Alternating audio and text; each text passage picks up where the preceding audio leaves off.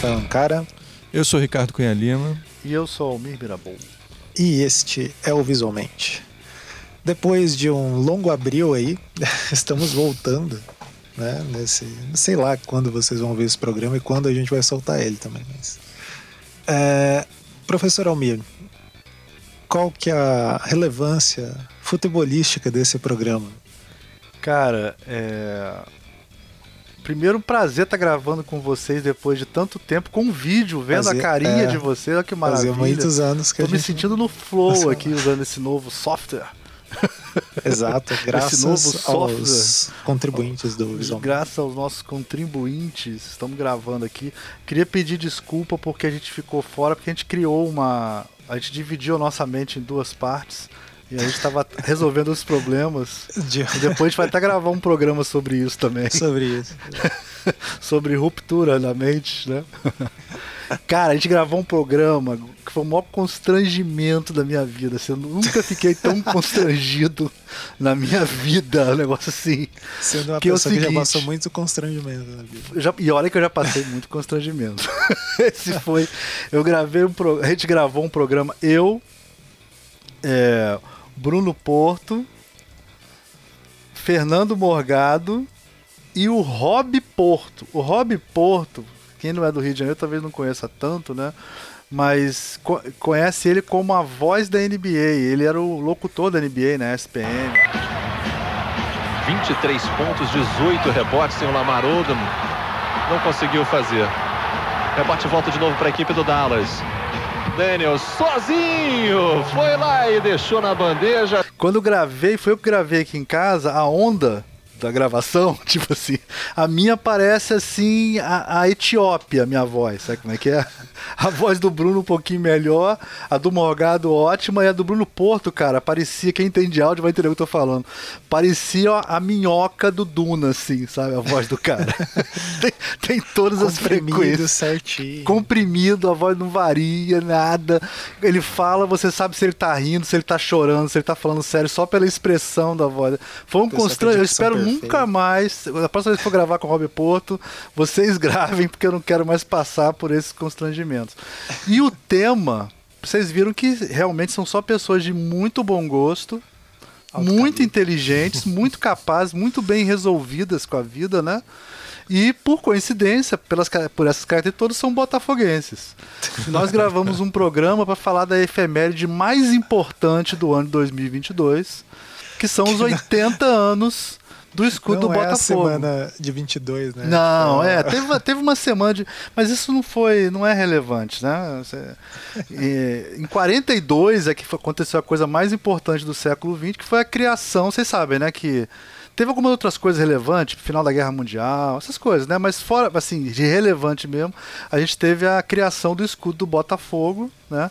E durante esse programa, é interessante vocês ouvirem, inclusive vocês que são designers, mas não entendem muito disso, pra, porque a gente prova, a gente prova cientificamente por que, que o escudo do Botafogo é o melhor. Tá, então tá provado cientificamente. Vocês vão ouvir o programa depois, né? Porque vocês ouvem, eu não ouço, mas vocês ouvem. Vocês vão ver que a prova científica de por que, que o, o escudo do Botafogo é muito superior a todos os outros. Né? e bom. foi um papo muito legal, falando da memória de infância. É, eu acho que esse programa dá até para botar para os botafoguenses em geral ouvirem, porque é... aí tem discussão né, de identidade visual, né, das questões de gestalt, tem todo o papo de design assim, e o Rob Porto traz a parte histórica, né? Ele conta toda a história dessa da criação dessa dessa da, do logotipo do Botafogo que é tão importante assim, né? Que é tão é uma história bem legal, que é a fusão, né? Acontece uma tragédia, tem uma fusão e aí nasce o escudo do Botafogo nesse formato Bom, final. E, e é legal porque que nem se a gente pensar em história social das coisas, né? Tipo, o futebol não dá para negar a relevância dele que ele tem na sociedade, né? Tipo, tem, e daí quem fala isso é o, a galera de um podcast. Recomendo aí, quem nunca ouviu. É, o Felipe Figueiredo e o Matias. Muito o, bom. E o Matias, bom. né? Eles estão há anos, eles o visual o, Ainda tem, eu não sabia que ainda o tinha. xadrez isso. verbal começou junto com o visualmente, só que enfim, os caras são fodas e Não, eles são é bons, gente, né? A né? diferença não. É. E eles têm um outro programa que é o é, Fronteiras Invisíveis do Futebol, que eles vão falar sobre história a partir do futebol. Então eles contaram a história de vários países, só que eles vão falar dessas fronteiras invisíveis do futebol. Eles falaram, né, que tipo, tem autores que tratam dessa linha. E isso é muito interessante, né? Você pegar um fato e contar as coisas a partir dele, né? A gente, diversas. No design tem várias coisas a partir disso, que é um- uma maneira muito interessante de se entender sobre a sociedade e tal, né? Então eu acho que esse programa aí também é válido nesse sentido. E O, o, o Ah. Ankara acabou de validar intelectualmente o, o papo de vocês, cara. Isso é importante, assim. é, vocês vão agora. esse, É, exatamente. esse Nós pegamos registro. pro... Porra, exatamente. para os botafoguenses poderem criticar aí os, os flamenguistas. Se vocês discordarem, que você não entende porra nenhuma desse assunto, tá? Foda-se. Bom, saindo dessa disputa de, de torcidas, é, vamos para os recados que temos aí na. Geralmente no Visualmente. Então, é, primeiro de todos, nos deem dinheiro, por favor. Claro. Lá no padrim.com.br barra visualmente.com. É, a partir de cinco reais você pode contribuir. É o que tem ajudado a gente a produzir esses podcasts. A gente queria ter mais dinheiro porque a gente é capitalista, não. Porque a gente queria contratar um editor, resgatar a época que a gente, o nosso querido Felipe Aires editava nossos programas aqui. A gente queria voltar a ter uma edição para a gente continuar conseguir. A gente até consegue gravar os programas, mas a edição virou um gargalo novamente. É, é, é, o maior um problema que a gente tem é lançar o programa por causa da falta de edição. Isso é complicado. Então, é, mas enfim, a gente tá se virando, vocês vão ter programa. E aí tá chegando o meio do ano. Então, as pessoas que contribuem aí aos seis meses já logo vão receber algumas coisas que eu vou mandar por correio aí. Então, surpresas. Não- também não esperem nada demais, tá? Tipo, são lembrancinhas.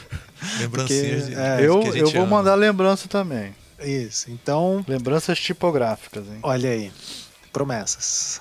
Então, fiquem atentos que se você não contribui, fique à vontade lá, pode contribuir mais e tal. E graças a isso a gente tem conseguido produzir vários programas, tem outras ideias aí rolando que a gente também está conseguindo fazer em paralelo. Então, é isso. Queria dar um recado também. Manda ver, professor Almeida. Então, não esqueçam que o segundo congresso mais legal do Brasil vai ser esse ano, que é o P&D. O primeiro é o CID, o segundo é o P&D. o P&D, ele vai ser entre... é, deixa eu ver a data certinha aqui para não ter erro, né? É, pra não- Já, já tem várias pessoas confirmadas, tá, gente? É de 26 a 29 de outubro.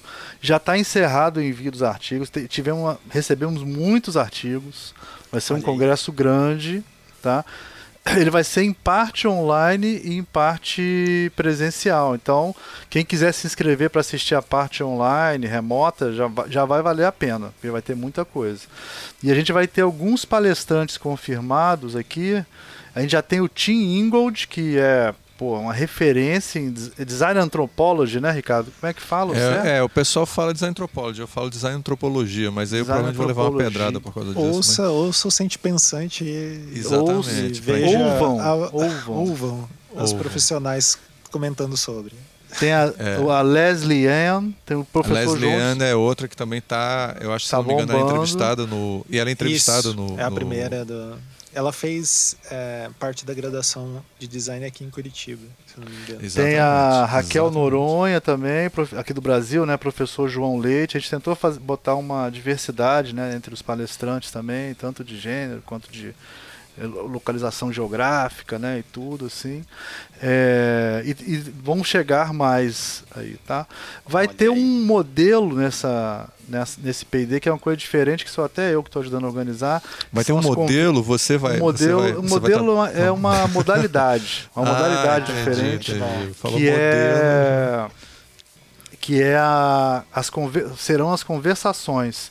Porque aí qualquer pessoa pode propor uma conversação, aí, lógico, vão ser selecionadas, tem um número limitado de conversações. Então, a ideia das conversações é a gente discutir temas emergentes. Então, você tem um tema emergente que você quer tratar, né? Sei lá, ou você tem um grupo de pesquisa, ou você tem alguns coleguinhas espalhados pelo Brasil, vocês podem se inscrever na conversação e aí os resultados, aí vai ser, se inscreve na conversação, vai, vai ter um processo seletivo, esse grupo proponente se torna responsável por esse grupo, né, que vai se reunir durante o P&D e vai é, conversar sobre esse tema, né? Então, sei lá, tem um interesse, sei lá, infografia, o caso do Ricardo, hoje em dia não seria, mas digamos, quando o Ricardo tivesse fazendo, quando ele estava fazendo mestrado, ele poderia fazer um grupo sobre infografia jornalística, né? Uhum. E discutir só essa questão, né? É, ou eu posso fazer sobre memória gráfica brasileira, né? ou, ou sobre design da informação. Ou sobre design é. da informação. Ou sobre uma coisa específica em design de informação. É isso, isso. que eu quis dizer, né? É, então e aí no dia vai ter um, um momento de um, que as pessoas se encontram para conversar. Os resultados dessa conversa são publicados nos anais. Então é papa fina. Fina. Sim, e é muito importante, né? A gente nos eventos é, desapareceu, né, um pouco essa essa roda de, de produção de novas pesquisas, ideias, né, de, sobre a área e tal. Muito massa. E, e, a ideia é que no futuro, sei lá, isso pode virar um outro congresso, pode virar um grupo de estudo, pode virar um eixo de temático dentro de um congresso, né? A ideia é que no, isso dê, dê uma certa sequência em edições posteriores do. É, e dá subsídio, né? Como é, o P&D é tem esse volume muito grande, né? De, de abranger todos os campos do, do design, assim a gente pode até usar esses resultados, né? Tipo, falando, ó, isso daqui é uma coisa emergente, né? Um tema emergente. Muito bom. Certo. Mais alguma coisa, senhores? Acho que foi. Acho que agora. Dinheiro, né? Dinheiro é importante. Dinheiro. Dinheiro. fiquem aí com esses botafoguenses.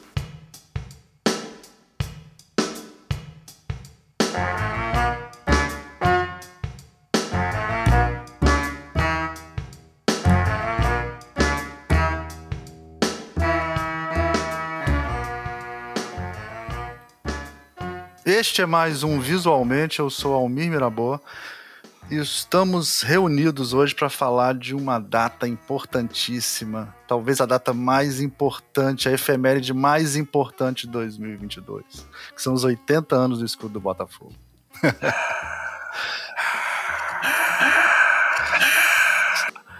Primeiro que o clima aqui tá ótimo, só tem gente inteligente, de bom gosto, de alto nível, entendeu?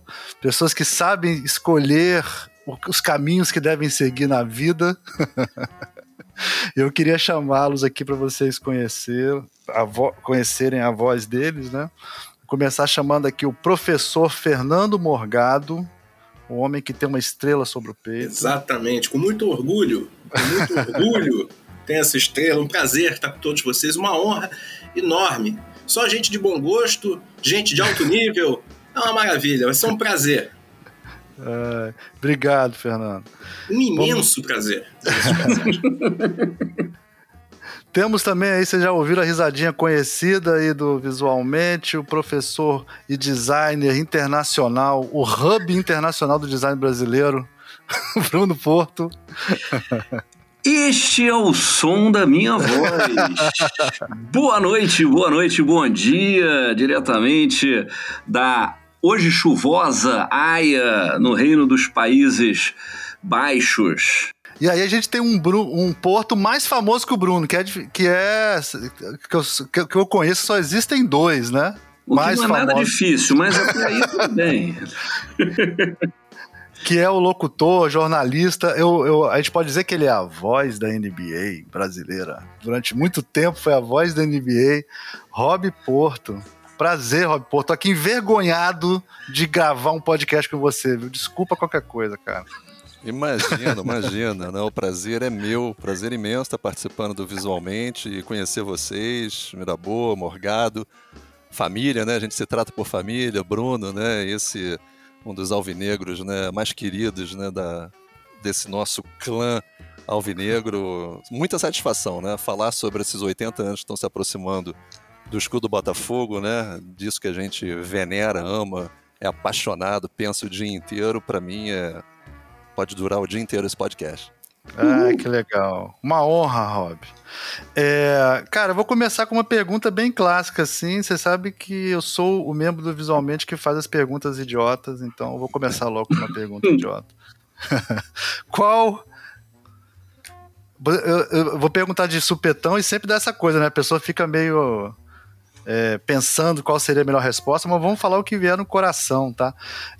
Qual é a lembrança mais antiga que vocês têm do escudo do Botafogo? Uma coisa assim que é marcante, que vocês passavam e viam, que esse símbolo entrou na cabeça de vocês, assim. Quem é que quer começar?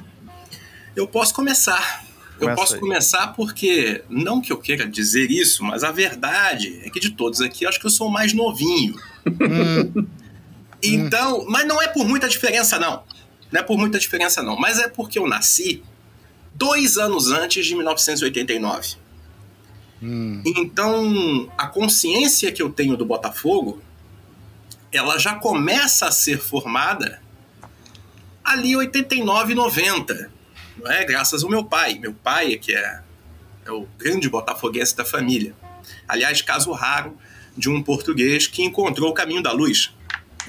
Né? Porque é um portu... nasceu em Portugal, mas não é vascaíno. E ele e foi ele que me passou, né, esse sentimento de ser botafoguense. Então, minha, as minhas primeiras lembranças são de ver o meu pai com o uniforme de 89, né? com a camisa de 89. Ali com aquele patrocínio da Coca-Cola. Cara, fiquei até emocionado desenho. agora, desculpa. Fiquei emocionado agora com essa né? história, cara. Não aquele... podia ser melhor, porque eu, fico com vergonha de falar a minha agora. emocionado, cara. Pode continuar. Aquele desculpa. patrocínio da Coca-Cola, aquele escudo do Botafogo, que depois, com o tempo, a gente vai estudando e vendo que era mal desenhado pra burro. Mas que é aquele negócio, né? Às vezes o sentimento, né, Bruno, Rob, Almeida, a gente às vezes o sentimento passa por cima da parte técnica, né? E a gente acaba criando carinho por aquele desenho jambrado, mas que tem muito valor. Então, para mim, aquela imagem, essa é a imagem que eu tenho do primeiro escudo do Botafogo, é, é na, na camisa que meu pai vestia de 89. Muito boa. Agora eu quero ver se arrumar uma melhor do que essa aí, Bruno. Fala aí. Rapaz, eu, eu confesso que eu não, eu não vou lembrar direito, mas eu sou do início dos anos 70. É, e que não era exatamente assim uma fase é áurea, né? É o outro lado da história. Mas como, como eu já cheguei numa fase melhorzinha. Porra, pelo amor de Deus. Eu não tô entendendo. Você não, sabe o, de você não sabe o sufoco que eu passei, Fernando. O, o, agora, como, como o Rob mesmo falou, né, nós temos um, um clã botafoguense é, na família, a família, enfim. Eu, inclusive, eu achava que todo mundo da família era botafoguense. E você, claro que não, tem uns lá uns meios perdidos, uns desgarrados, uns, né, umas coisas meio erradas ali. Aqueles com quem a gente não se relaciona mais, né, Bruno? Não, não, não, te tirei do grupo da família e tudo, cara. Não, não, não, nem, nem sei de quem você está falando. Mas eu achava, porque era uma presença avassaladora, é, disso. E, obviamente, eu tenho fotos pequeno, com dois anos, com uniformezinho e tudo mais. É, é, e, e, era uma coisa engraçada. Eu, eu, eu sempre gostei de quadrinhos, né? Eu acho que toda criança gosta de história em quadrinhos. Hoje é uma coisa que eu pesquiso e tal. E Uh, você tinha o desenho animado e a história em quadrinho, que na época era publicada pela Ebal, do Capitão América, que tinha uma baita de um escudo no peito, e você tinha aqueles desenhos desanimados disso. Então, eu sempre associei como uma coisa heróica, né? Um, você ter o escudo, e, e a gente tinha no, no, no, Fusca do meu pai, tinha um adesivo, é, um plástico, né, de, de, de, de, num dos vidros do lado do Botafogo, e, e, eu me lembro pequeno, então isso devia ser realmente disso, três anos, quatro anos, com dessa, dessa, dessa de, de associar, né, essa coisa da estrela e tudo mais. Então eu acho que eu acho que vem daí, né? É, essa, essa, essa, esse sentimento de que uma estrela única, e o Capitão América tinha um escudo que era redondo, né, embora também, enfim, tivesse aquele escudo naquele escudo formato suíço, né, que é o escudo do próprio, é, que é o formato, é o nome oficial do próprio formato do escudo do, do Botafogo. Então eu acho que vem daí, vem do início dos anos 70, nessa, nessa coisa do, da roupinha que eu tinha, do adesivo uh, do plástico do, do, do Fusca e da, dessa coisa do, do Capitão América. né? Você, Bom, acho e você, que- Rob, vamos lá. Você então, né? Conta aí. É, não, não, não. É, você fica buscando uma referência, né? Ou aquele momento, né? De aquele momento de, de, de virada de chave onde você percebeu e eu acho que é, é muito difícil você achar um específico, né?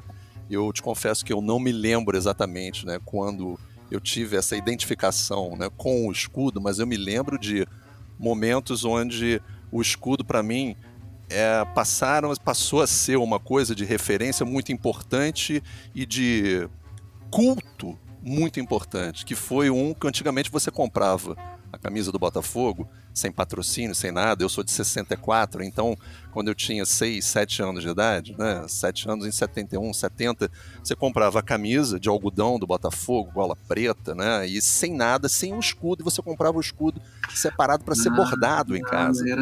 Então, eu me lembro de pedir para minha avó, por parte mãe, não a minha avó em comum que eu tenho com o Bruno, né, nossa avó Daura, por parte mãe, pelo lado Senise, da minha família, de costurar para mim o escudo e o número. E ela costurou o escudo de cabeça para baixo para mim. Pois é, e eu fiquei indignado. Eu fiquei indignado, eu me lembro e falei que nunca mais eu ia querer que ela costurasse o escudo, que era, sabe, uma coisa inadmissível. Como é que você costura o escudo do Botafogo de cabeça para baixo? E, e essa coisa me marcou muito. E, sabe, aí virou uma, meio da defesa do escudo do Botafogo e do, do simbolismo da camisa e daquele posicionamento, sabe, das coisas serem regradas, uma coisa que ao mesmo tempo parece ser uma coisa muito conservadora, mas eu acho que é uma, é um- é uma defesa da instituição, sabe? Eu acho que essa para mim é, é, é- é o, é o sentimento mais antigo do Botafogo que me vem à cabeça, assim. Legal. Cara, eu fiquei, você falou, eu fiquei imaginando um pentagrama também, né? Tipo a sacrilégio mesmo, né? Tipo, Pois é, pois é, uma coisa assim, pra você, né, pra gente, né, e pro torcedor do Botafogo, é uma coisa tão óbvia, né, mas pra quem não tá muito inserido, né, na paixão do futebol, ou quem talvez ficou numa dúvida ali, né, será que, será que é o contrário, sabe? Você- Mas como assim? será que é um foguetinho, né? Será que é um É. foguetinho? Exato, é, exatamente. E você, Almir? Conta pra gente. O Conta meu- pra gente, Almir. Abre o coração. Eu tenho duas lembranças também, que é esse momento que você. Porque também eu sou de 1970. Então, o, o, o Rob ainda pegou o Botafogo, ainda, viu o Botafogo campeão, o Rob criança, né? O, eu não, cara, nasci em 70, o Botafogo ganhou em 69, né? Eu- então eu vivi 68, é. 67, É, 68, esse é. também, esse é. E eu fiquei esse tempo todo, cara, sem, sem ganhar nada a vida inteira. Assim, o meu foi o, o espectro negro do Botafogo, Perivaldo. Tinha o Mendonça, Mendonça, Mendonça era meu Zico. Meu Zico era o Mendonça, pô. Então era tipo isso. Mas o Mendonça era muito bom jogador, viu? Muito injustiçado, mano. Milton Mas da o- Cunha Mendonça, né? O Newton da Cunha, um grande jogador. É. E, cara, eu tenho duas, duas momentos que, você- que eu caí na real. Foi exatamente o que o- Rob falou, essa coisa de você ter o escudinho e, e, e- e mandar prender. Eu prendi num boné que eu tinha preto. E aí vinha o escudinho, aí coloquei o escudinho do Botafogo costurar, né? A minha mãe costurou e tal. Eu tenho fotos na praia com esse bonezinho, com o escudinho costurado, não tinha essa coisa, tu também, né, Rob? Não- era, não era tão comercial, né? Exatamente, você falou, lembrei, vendia no Maracanã camisa sem patrocinador do, do time, assim, era bem comum comprar, né? É, e eu me lembro da fachada do Morisco também, que foi uma coisa marcante pra mim, assim, que, que você passava na praia, assim, tem a Urca, né? Aí você passava e tinha lá Botafogo Futebol Clube com um escudão lindo, assim, sabe? São as coisas que eu me lembro, eu devia ter ah, acho que uns 6, 7 anos, assim, mais ou menos. Que são essas duas imagens que eu me lembro de, de cair em si, né? Tipo, ah, isso aqui é o Botafogo. Porque é uma coisa engraçada, porque você é botafoguense, você sabe o que é o Botafogo, mas você é tão pequeno que você nem vê jogo nem nada. Você já idolatra o negócio sem saber o que, que é. Você fala, não, é Uhum. foda, é Botafogo, eu sou Botafogo e tal. Quando você começa a cair no- na, material, na materialidade, né? É que você começa a vislumbrar essas coisas. Outro dia eu ouvi o Casimiro contando essa história também com o Vasco. Ah, você- você você já defende o time desde, sei lá, dois, três anos de idade, né? Não sei se com vocês foi assim também. É, você não precisa jogar, né? Quer dizer, você não precisa nem ver jogar. Não né? precisa, é. E, e- e eu acho que tem, tem uma frase que eu não sei de quem é, Rob, você me ajuda, eu não sei se é do Hélio de la Penha, mas é uma, coi- é uma frase que eu acho que está no, no, no, no- livro do seu pai, do, no, no 101 anos de histórias, mitos e superstições, que é o seguinte, eu não gosto de futebol, eu gosto é do Botafogo. Né? É isso É isso Então, aí. assim, inclusive para os botafoguenses, durante muito tempo, é, isso, foi muito, isso foi muito fácil. Foi muito entendeu? Porque, né, eu não gosto de futebol, eu gosto do Botafogo. É, ou tá no livro do Sérgio Augusto, acho que tá no, livro- não sei se tá no. no- no- não, tá no, tá no livro do, do, do Robertão, tá aqui no.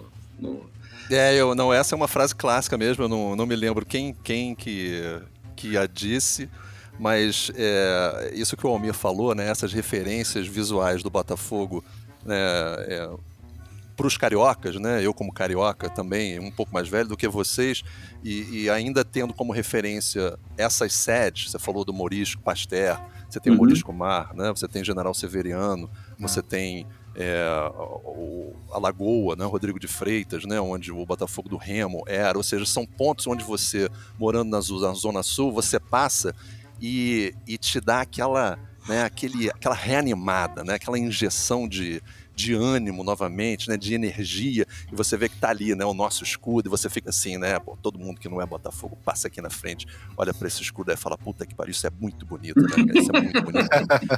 E, e- e essas referências são importantes, né, quer dizer, quando você falou do, Mori, do Morisco, e é onde, por causa de 1942, né, a gente vai falar sobre isso, a questão do jogo de basquete, que teve a origem da junção dos dois Botafogos, né, é, você também se apega para uma questão de muito mais histórica, né, de arquitetura, daquela, daquela do Morisco ter sido feito, desenhado pelo, pelo Niemeyer e ser demolido, né? Como é que alguém cogita você demolir um prédio daquele tão lindo? Você vê as colunas, o desenho das colunas, né, de- internas do Morisco, é uma coisa ali que deveria ter sido feito um cordão de isolamento com a torcida do Botafogo para impedir que aquilo tivesse sido demolido, né? É, como, por sorte, a gente conseguiu né, que não fosse demolida a sede General Severiano, né, Sim, porque ficou num sim. limbo durante muito tempo. Você imagina você conceber hoje, a gente está aqui e olhar para registros históricos, né? É, e eu acho que tá tudo mais ou menos junto, né? O escudo do Botafogo, a sede, o Morisco, tudo aquilo é, é mais ou menos tá tudo sendo defendido por aquela estrela, né?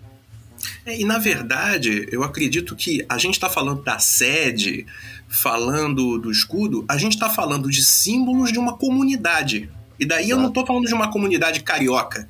Eu estou falando da comunidade botafoguense. Na verdade, quando a gente enxerga um símbolo daquele, é, é um símbolo da nossa paixão, do nosso, do nosso gosto pessoal, mas é, na verdade, a identificação de, um, de uma comunidade da qual você faz parte. Não é? Por exemplo, falei do meu pai. Meu pai decidiu ser Botafogo de um jeito muito curioso. É, meu pai é de 58, e então ele, ele tomou consciência de si e decidiu o time que ia torcer na década de 60, né? Um momento fantástico do Botafogo. Hum. E na vila onde ele morava, metade do- do- dos coleguinhas dele torciam pro Flamengo, coitados, e, me- e metade torciam pro Botafogo. E daí ele viu que a metade que torcia pro Botafogo era muito mais legal que a metade que torcia pro Flamengo. Então, quer dizer, a torcida em si, ela chama. Porque, em geral, inclusive, tem essa, essa imagem do torcedor do Botafoguense. ser um- O torcedor do Botafogo ser um cara mais legal, ser um cara mais tranquilo. E, e esses símbolos dão a identidade que essa comunidade tem, né? Porque a identidade, a, a comunidade é uma coisa etérea, é uma coisa que não, você não pega. Mas o símbolo, o escudo, o hino, as cores, a camisa, elas tornam isso visual, tornam isso patente. Então a gente se enxerga nesses símbolos. Eu acho que essa é a beleza do Verdade. negócio, né? Eu vivi e vivo minha vida inteira na, na Tijuca, na Tijuca, Vila Isabel. Então, as minhas idas para a Zona Sul, elas eram mais esporádicas. Agora não, porque eu trabalho na Zona Sul, vou bastante. Mas esse impacto que o Rob estava falando muito bem, né? Acho que para mim sempre foi ainda maior. Porque quando eu ia para a Zona Sul, quando criança, né, eventualmente, e daí eu, eu Quase como uma visita à Meca, né? É isso aí. Exatamente. Você olhar e falar, olha lá, tá aqui, né? Tá aqui.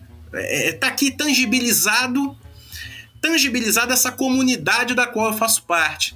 É um, é um senso muito bonito. E daí, quando a gente vê pessoas como Bruno e outros botafoguenses que espalham isso pelo mundo, a gente vê que esse senso de comunidade é muito maior do que o Rio de Janeiro, é muito maior do que o Brasil. Sim. E daí a coisa vai ficando ainda mais bonita, né?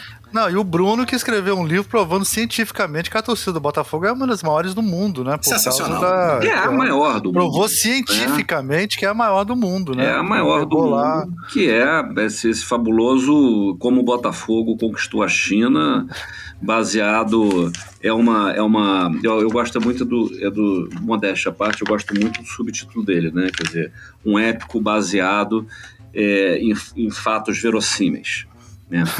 que, que, enfim, é a maior torcida do mundo, com 896 é milhões de, de, de, de Xangai foguenses, né? Mas não estamos aqui para promover o livro, estamos aqui Sim. para falar do escudo. Mas, é, mas isso é uma coisa engraçada, porque é, eu, eu, eu, eu, desde 2006 eu não moro no Rio. E quando eu vou ao Rio, e quando eu fui com, com, com, com meu filho, com o Arthur, é, eu levei ele a primeira vez que ele foi um pouquinho maior é, para visitar, para conhecer a sede. Né? E era engraçado porque você via gente é, do Brasil inteiro né? É, visitando também. Não, eu sou, pô, eu sou da Paraíba, não, eu sou de Minas, eu vim aqui conhecer né? Quer dizer, essa história da Meca mesmo, ela, ela, ela é real, né? De você de ir lá e conhecer o lugar do o, o estádio do time que você torce, né? E Ô Bruno, ir no Maracanã e, e passar a mão na cabeça do Garrincha, né? É, ou, ou, ou, Também, né? É. São, esses, são, esses, símbolos, né? É. Pois é, tem, tem, tem. E o, e o Botafogo é muito rico nisso, né? A gente estava falando um pouquinho antes de, de, de começar a gravar que, que um dos microfones estava tava deixando, ia deixar com voz do Pato Donald, e a gente falou é, né, que, que foi mascote também. Então o, o, Botafogo ele tem, ele tem, na verdade todos os times de futebol têm, mas o Botafogo tem uns, tem um, uns, uns, uns, símbolos maravilhosos, né, do, do manequinho, do Pato Donald, é, do, um cachorro vira-lata, né, do biriba, o escudo, enfim, são, são, são, são referências é, visuais e culturais, né? Você não conhece um botafoguense que não tenha vindo, que não tenha vindo aqui à Bélgica e ido para lá numa tirado uma foto, né, ao lado do Mannequin Peace, né? Claro, entendeu? É, e meio com aquela camisa tentando ver se dava para pular aquela grade e, e pendurar. Né? E... que não dá. Mas... É engraçado que o Bruno falou sobre isso e a minha filha, quando, quando ela falou, ah, eu vou, vou, vou à Bélgica com, com com, com mamãe e tal, a gente vai fazer um passeio. Eu falei, filha, tá aqui a camisa, você vai ter que tirar uma foto em frente ao manequim. Isso aí é óbvio, né? Não tem nenhuma sombra de dúvida. E tá lá a foto, a camisa do Botafogo, ela não pulou a grade, né? Tá bem, né? Senão provavelmente Mas... não teria voltado pro Brasil. Não, não que você fosse repreendê-la se ela tivesse de feito maneira isso, nenhuma. Lógico, né? Mas, cara, e é incrível que o Botafogo. A gente vai falar da história do escudo, né? Não sei se vocês querem começar a falar isso agora, mas os escudos anteriores são lindos também. Ainda tem, ainda tem, essa, essa questão, assim, né? Quer dizer, é, o Botafogo carrega essa. É, tem uma, um espírito design, no, de design gráfico no Botafogo que é muito forte, cara. Então, os, o escudo anterior, antes de fundir, era lindíssimo, aquele que tem uma estrelinha em cima, né? O que tem o, o clube de regata, é, CRB também. O primeiro, um pouco menos, mas o primeiro tem tudo nele, né? Uhum, e os uhum. outros são lindos, não tem nenhum, nenhum escudo que você vai falar assim, ah, não é legal esse não. Não tem. Depois depois, né? Depois de uma certa época. É incrível. E é interessante como tem designer botafoguense também, cara. Ah, sim. Também, Cara, a gente teve que fazer uma peneirada para esse, pra esse, esse episódio, porque chegaram pô, cartas à redação implorando para participar. A gente não, não vai citar nomes aqui, mas teve uma peneirada que a gente falou assim: gente, não, não é um. Entendeu? Não, não, Cara, não tem muito cara. Lá na EG, os professores antigos, tem muitos botafoguenses, assim, muitos, muitos, muitos. E é, eu acho que é, é, o bom gosto, já nas, já nas crianças. Aí tem bom gosto. Tem né? uma questão estética, tem uma, né? Tem uma... É, tem uma questão, uma percepção estética apurada, já aquele talento natural, né? Vai torcer para quem? Vai torcer pro Botafogo, não tem pra onde correr. Não, e né? você parar pra pensar que o escudo do Botafogo e o do Clube de Regatas e do Futebol Clube, eles venceram ao longo do século XX todas as modinhas que passaram e preservaram o que hoje é o grande trunfo, que é o minimalismo. É, é o preto, o branco e a estrela. Né? Você pode ter um muro, pode estar um muro todo pichado se alguém botar um stencil ali com uma estrela branca, uma estrela que preta mesmo, num fundo todo pichado. Dá para reconhecer o Botafogo ali. É, uma, é uma, um minimalismo, uma essência tão profunda e ela venceu esse tempo todo. Porque Uhum. o que passou de. Não tô falando de, de fases do design, tô falando de modinha mesmo. Uhum. Que agora a gente tá vendo nessa discussão, que com certeza vocês estão acompanhando, dos redesenhos de escudos, né? Que Uhum. agora os grandes clubes do mundo inteiro, vários estão redesenhando, a Juventus, enfim. Que estão buscando essa essência, talvez, porque são escudos que não estão adaptados, por exemplo, para as telas tão pequenas do celular, para as redes sociais. E o Botafogo está preparado para isso desde 1942. Então o Botafogo já pensava na rede social desde 42. Você veja que é uma loucura, né? a Mas é gente transcende engraçado- o tempo, né?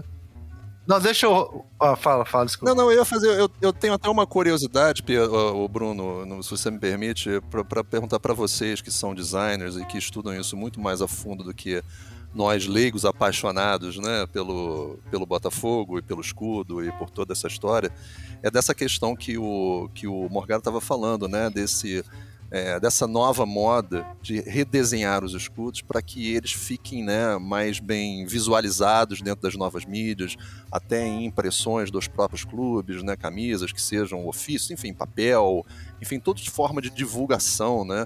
E, e é uma coisa curiosa, né? Porque eu acho que alguns precisam, né? Tem que passar, tem essa necessidade mesmo, né? Senão vai ficar aquela coisa borrada, quando você vai abrir, vai, não vai aparecer diferente, vai aparecer Uhum. pela metade, vai comer um pedaço da letra, ou uma letra foi feita lá atrás, né? No início de 1900, de uma maneira onde obviamente, hoje em dia, com os estudos, você percebe, poxa, mas aquele C não faz o menor sentido, ele não combina com esse R ou com o B, enfim. É, e, e o Botafogo não precisa disso, né? Quer Uhum. dizer, a estrela de 42 hoje em dia não precisa disso.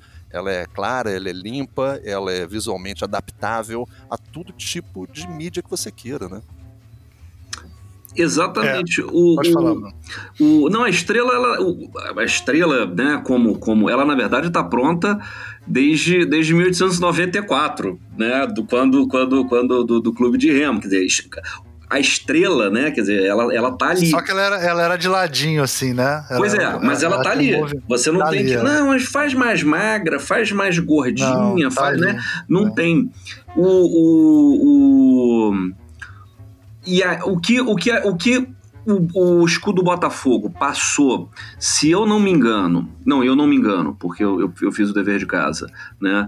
É, um, Não, você não se engana porque você é fera. Você não se engana não é por dever de casa. Você não se engana, ponto. Não, isso tem, isso tem 10 ou 15 anos atrás. é, houve um redesenho, é, na verdade, do- da moldura do escudo para você dar um acerto na área branca, em volta, na, na- no fio branco em volta do preto e nos ângulos, que foi o Auriel de Almeida, que é um designer que estava fazendo isso para o clube, e ele fez isso há cerca de 10, 15 anos atrás. E aí, desde então, você tem esse, esse, esse escudo. Porque é um pouco isso, né? Quer dizer, era o fornecedor que fazia numa coisa, o escudinho, né? Que a avó do Rob costurou errado, foi, era o fornecedor da Roda das Laranjeiras, era coisa. Porque tem essa, essa, essa, essa coisa do, do escudo Botafogo que ele é tão simples que qualquer um pode reproduzir. Né? E vamos falar um pouquinho disso mais à frente, mas você tem essa necessidade na- de, de redesenho né, da- da- das marcas, inclusive às vezes de atualizações por, por questões técnicas de empresas. Né? E essas empresas que agora estão se tornando centenárias, né? empresas que foram fundadas no, no- início do século passado, elas precisam disso. Então a gente, todo mundo pega lá a Mercedes-Benz, olha o desenho, né? a Apple, né? olha como está fazendo, vendo as mudanças né? do, do, dos... E futebol é complicado, porque você está falando de paixão. Né? Então o cara que mexe, mexe um pouquinho na letra, na coisa, quando na prática isso não acontece, porque como é qualquer um que está fazendo, né? É, pegando por exemplo o, o, o Fluminense que tem no, no desenho da letra, né, da, da, da, da do, do, do, monograma dele, cara, é cada um que faz de um jeito. O cara da camisa é. faz de um jeito, o cara que tá fazendo isso em ferro tá fazendo do outro, o outro que vai fazer a serigrafia faz do outro. Então, não há uma unidade né, na, na no conjunto. Então. E é mais difícil ainda, Bruno, de, hum. desculpa te, te atropelar Nada. aqui. Pro torcedor, Uhum. Como é que você desenha o escudo do Fluminense, se você é Fluminense? Como é que você desenha o entrelace daquelas letras, da e maneira que é o escudo, né? E uhum. vou além, tem a questão da cor, porque aquele grenar, o que a gente já deve ter visto, eu já vi, vocês também, bandeira vermelha, uhum. Fluminense, Sim. ou vinho, para chegar naquela cor não é tão fácil. Precisa de uma padronização que também uhum. o torcedor não sabe. Uhum. E o próprio efeito ótico, da, que são cores complementares, né? Então elas ficam vibrando na tela da TV. Você vê uhum. o uniforme do Fluminense é um dos mais difíceis de resolver. Às vezes você não consegue ver o número. Porque aquelas listras verdes e, e grana fica brilhando, fica, elas ficam brigando e vibrando, Exato. né? É, é Eu já vi, por exemplo, em equipe de, de Fórmula, por exemplo, Stock Car, por exemplo. Às vezes tem patrocinador que trabalha com um determinado azul mas que se você olhar, dependendo de como você capta, vira verde. Então, às é. vezes, tem que botar o carro com uma cor diferente da cor oficial, porque no vídeo vai ficar com um resultado. Uhum. Então, quer dizer, essa adaptação é difícil, né? Aí dependendo de como você calibra a câmera e tudo, é. vai pro espaço. Na semana passada eu levei um professor botafoguense chamado João de Souza Leite lá para falar para meus alunos, para ele contar a história dele no aluno de estágio supervisionado, né? Lá uhum. na ESD. E aí, para ele, ele, contar como é que foi o começo de carreira e tal. E ele falando que ele trabalhava com o Aloysio Magalhães, que é um grande designer, assim, super importante, né? E o Aloysio falava tentava criar marcas que fossem eternas. Então ele ficava lá desenhando, colando na parede, sei lá o que, que é um pensamento muito diferente de hoje em dia, né? Que você faz marcas para serem mais dinâmicas, né? E tal. Então, e o, então o, o escudo do Botafogo tem esse, esse uhum. caráter, né? De ser uma marca que vai ficar eternamente, você vai ficar fazer pequenos ajustes e tal, mas você, ninguém vai chegar e vai re, remodelar. Eu não queria fazer isso, Deus me livre, entendeu? Não, não, não, é, que nem é que nem o é que nem o Matthew Carter, que é um grande tipógrafo, desenho, que desenha letras em inglês, ele falava assim: Deus me livre pegar para desenhar é Helvética, entendeu? Uhum. As coisas clássicas, né? Re, refilmagem do Poderoso Chefão. Vou fazer uma refilmagem do Poderoso Chefão. Reboot. Vou fazer o reboot do Poderoso Chefão. Deus me livre, né, cara? É, mas tem um aspecto no, no, no, design que é essa questão técnica mesmo, né? Que o Fernando estava explicando. É, e a gente vê, por exemplo, o, o, escudo do Flamengo, ele passou por um redesenho é, recente pelo, pelo Fábio Lopes. Muito que, bem feito, né? Muito bem trabalho. feito, que consertou né, aquela encrenca do, do monograma. Tem um projeto que não está implementado ainda, então não acho que não, não eu prefiro não comentar é, mais detalhes, mas justamente do Fluminense, que é um projeto do Tomás Rossi, que fez também um ajuste é, técnico nesse monograma do Fluminense, entendeu? No, no, no monograma do, do, do, Fluminense. Porque não é uma questão de você estar ah, mexendo no escudo, já se me, o escudo já é mexido por todo mundo né? Pelo, ah. pelo cara da camisa, pelo cara que faz uma bandeira. Então, realmente você não tem uma unidade. O Vasco, então, é, é uma outra encrenca. É isso. E o Também teve um redesenho, né? Também teve um redesenho. Né? Sim, em pouco sim, tempo eles mudaram o barquinho lá e tal. Pois é, e aí... a vela, achei que ficou legal. E o que é. acontece é que aí os, os, os times, como não podem é, se valer do escudo para uma série de aplicações, se, se, se apoiam em cor, em mascote, em, é. em desenho, né? Porque você não, não tem isso. E a vantagem, uma das, das vantagens que o Botafogo tem é essa, não precisa ter ajuste, né? Eu estou aqui com o, o, o, site do, do clube aberto numa das minhas abas, a aba tem o escudinho pequenininho e você vê, né? Você vê o, aqui a aba do YouTube aberta, a aba do não sei o que, do Google, do Flickr e a aba do Botafogo tá ali. Você não tem. É, é uma redução absurda que tem. Né, sem perder é, as características, sem precisar de uma assinatura é, é, é minimizável, entendeu? É, é, É muito bom. Agora, uma coisa, uma coisa que, eu, que eu acho que carece muito do clube, talvez, né, com essa mudança de gestão, passando a ser um pouco mais profissional, né, agora, né, com essa nova fase do Botafogo, é essa questão é, do, do cultuo à história do Botafogo. Eu acho que carece muito. Uhum, muito sim. exatamente disso, desses pequenos detalhes. Quem foi que desenhou o escudo, sabe? Da onde é que vem o escudo suíço? Quer dizer, a gente sabe que foi baseado num escudo suíço, mas qual escudo, né? Quer dizer, não existia isso. Eu sei que o Alceu Mendes de Oliveira Castro, que é um dos maiores historiadores do Botafogo, né? Que escreveu um livro absolutamente fantástico, Botafogo de 1904 até 1950, é, ele fez um trabalho de pesquisa daqueles hercúleos, né? Para falar sobre foi através de todas aquelas né, anotações que o Botafogo tinha na época, mas muitas se perderam porque teve Uhum. uma enchente que levou muita coisa do Botafogo. Então talvez tivesse ali né, esses, esses detalhezinhos, né? Mas você, por exemplo, você não consegue entrar. O, o site do Botafogo, ele fala um pouco, né? Fala Uhum. do, do, do Basílio, que era um dos fundadores, que desenhou a Nanquim, o escudo baseado num escudo suíço, mas qual o escudo suíço, né? É, e, Não. Sabe? E, e nunca tem aquela coisa assim, sim, há mudança quando há a junção do Clube de Regatas Botafogo né, com o Botafogo Futebol Clube para botar a estrela dentro do escudo suíço, mas a gente não tem aquela certeza absoluta. Era para manter especificamente o desenho ananquim do contorno do estudo suíço? Sabe? Uhum. A gente acha que sim, né? Porque era um meio óbvio, né? Mas, Uhum. enfim, essas coisas são um pouco assim, né? Eu acho que se a gente Ô, não Rob, dá uma- dá um- sobre elas, Dá um apanhado, já que você começou a falar, dá um apanhado da história do, do escudo, então, já que você começou a tocar no assunto. Pra quem não conhece nada da história, assim, se você fosse falar pra um botafoguense que veio de Marte. É, Porque tem, tem a que- marca. Tem, tem.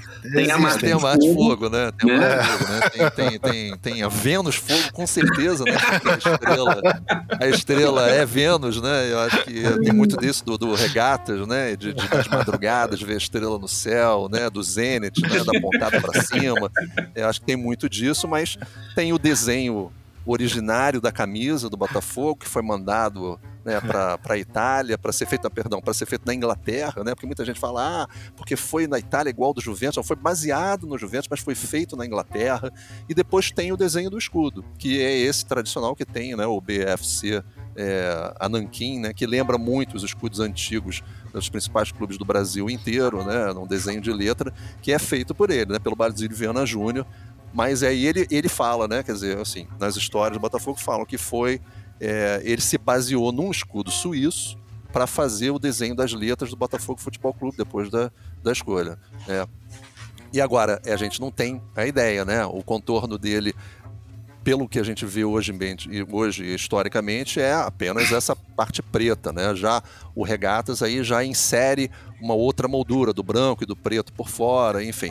Mas é isso, é uma mistura do escudo que era do futebol clube com o Regatas e se aproveitaram dos dois, né, para unir a estrela, né, que é a estrela branca, naquele quadrado preto, na bandeira do pavilhão branco, que era do, do, do Clube de Regatas Botafogo. Né? Eu acho que é, é mais ou menos isso, e chega a 42, né, quando tem um fato triste que acaba fazendo com que isso né, tudo se una, né? mas tiveram vários namoros anteriores, né, antes Uhum. dessa questão de 42 acontecer, né, porque eram clubes do, do mesmo bairro, eram clubes né, com a ligação do nome, né, mas que era tipo um namoro que não aconteceu, que, que demorou muito para ser efetivado por por inserção assim daqueles familiares que não gostam, né, ou, ou que são contra, enfim, que demorou muito para acontecer. Mas é um pouco disso, né?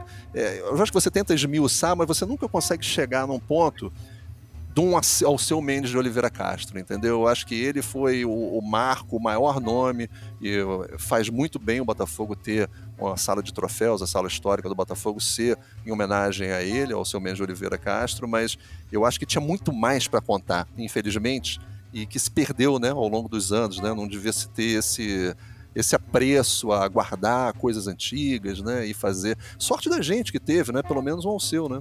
Sim. Verdade. O, o- tem, um, tem um livro de 96 que é Botafogo Glorioso, uma história em preto e branco. Que aliás tem uma, tô vendo aqui agora que tem uma orelha do Fernando Sabino. Ah, né, des- Desculpe qualquer coisa. É, que, que tem uma pesquisa iconográfica nesse livro fabulosa. Tá? É um livro com fotos, é, é, é, com material de troféus, de coisa assim, absurdo. né?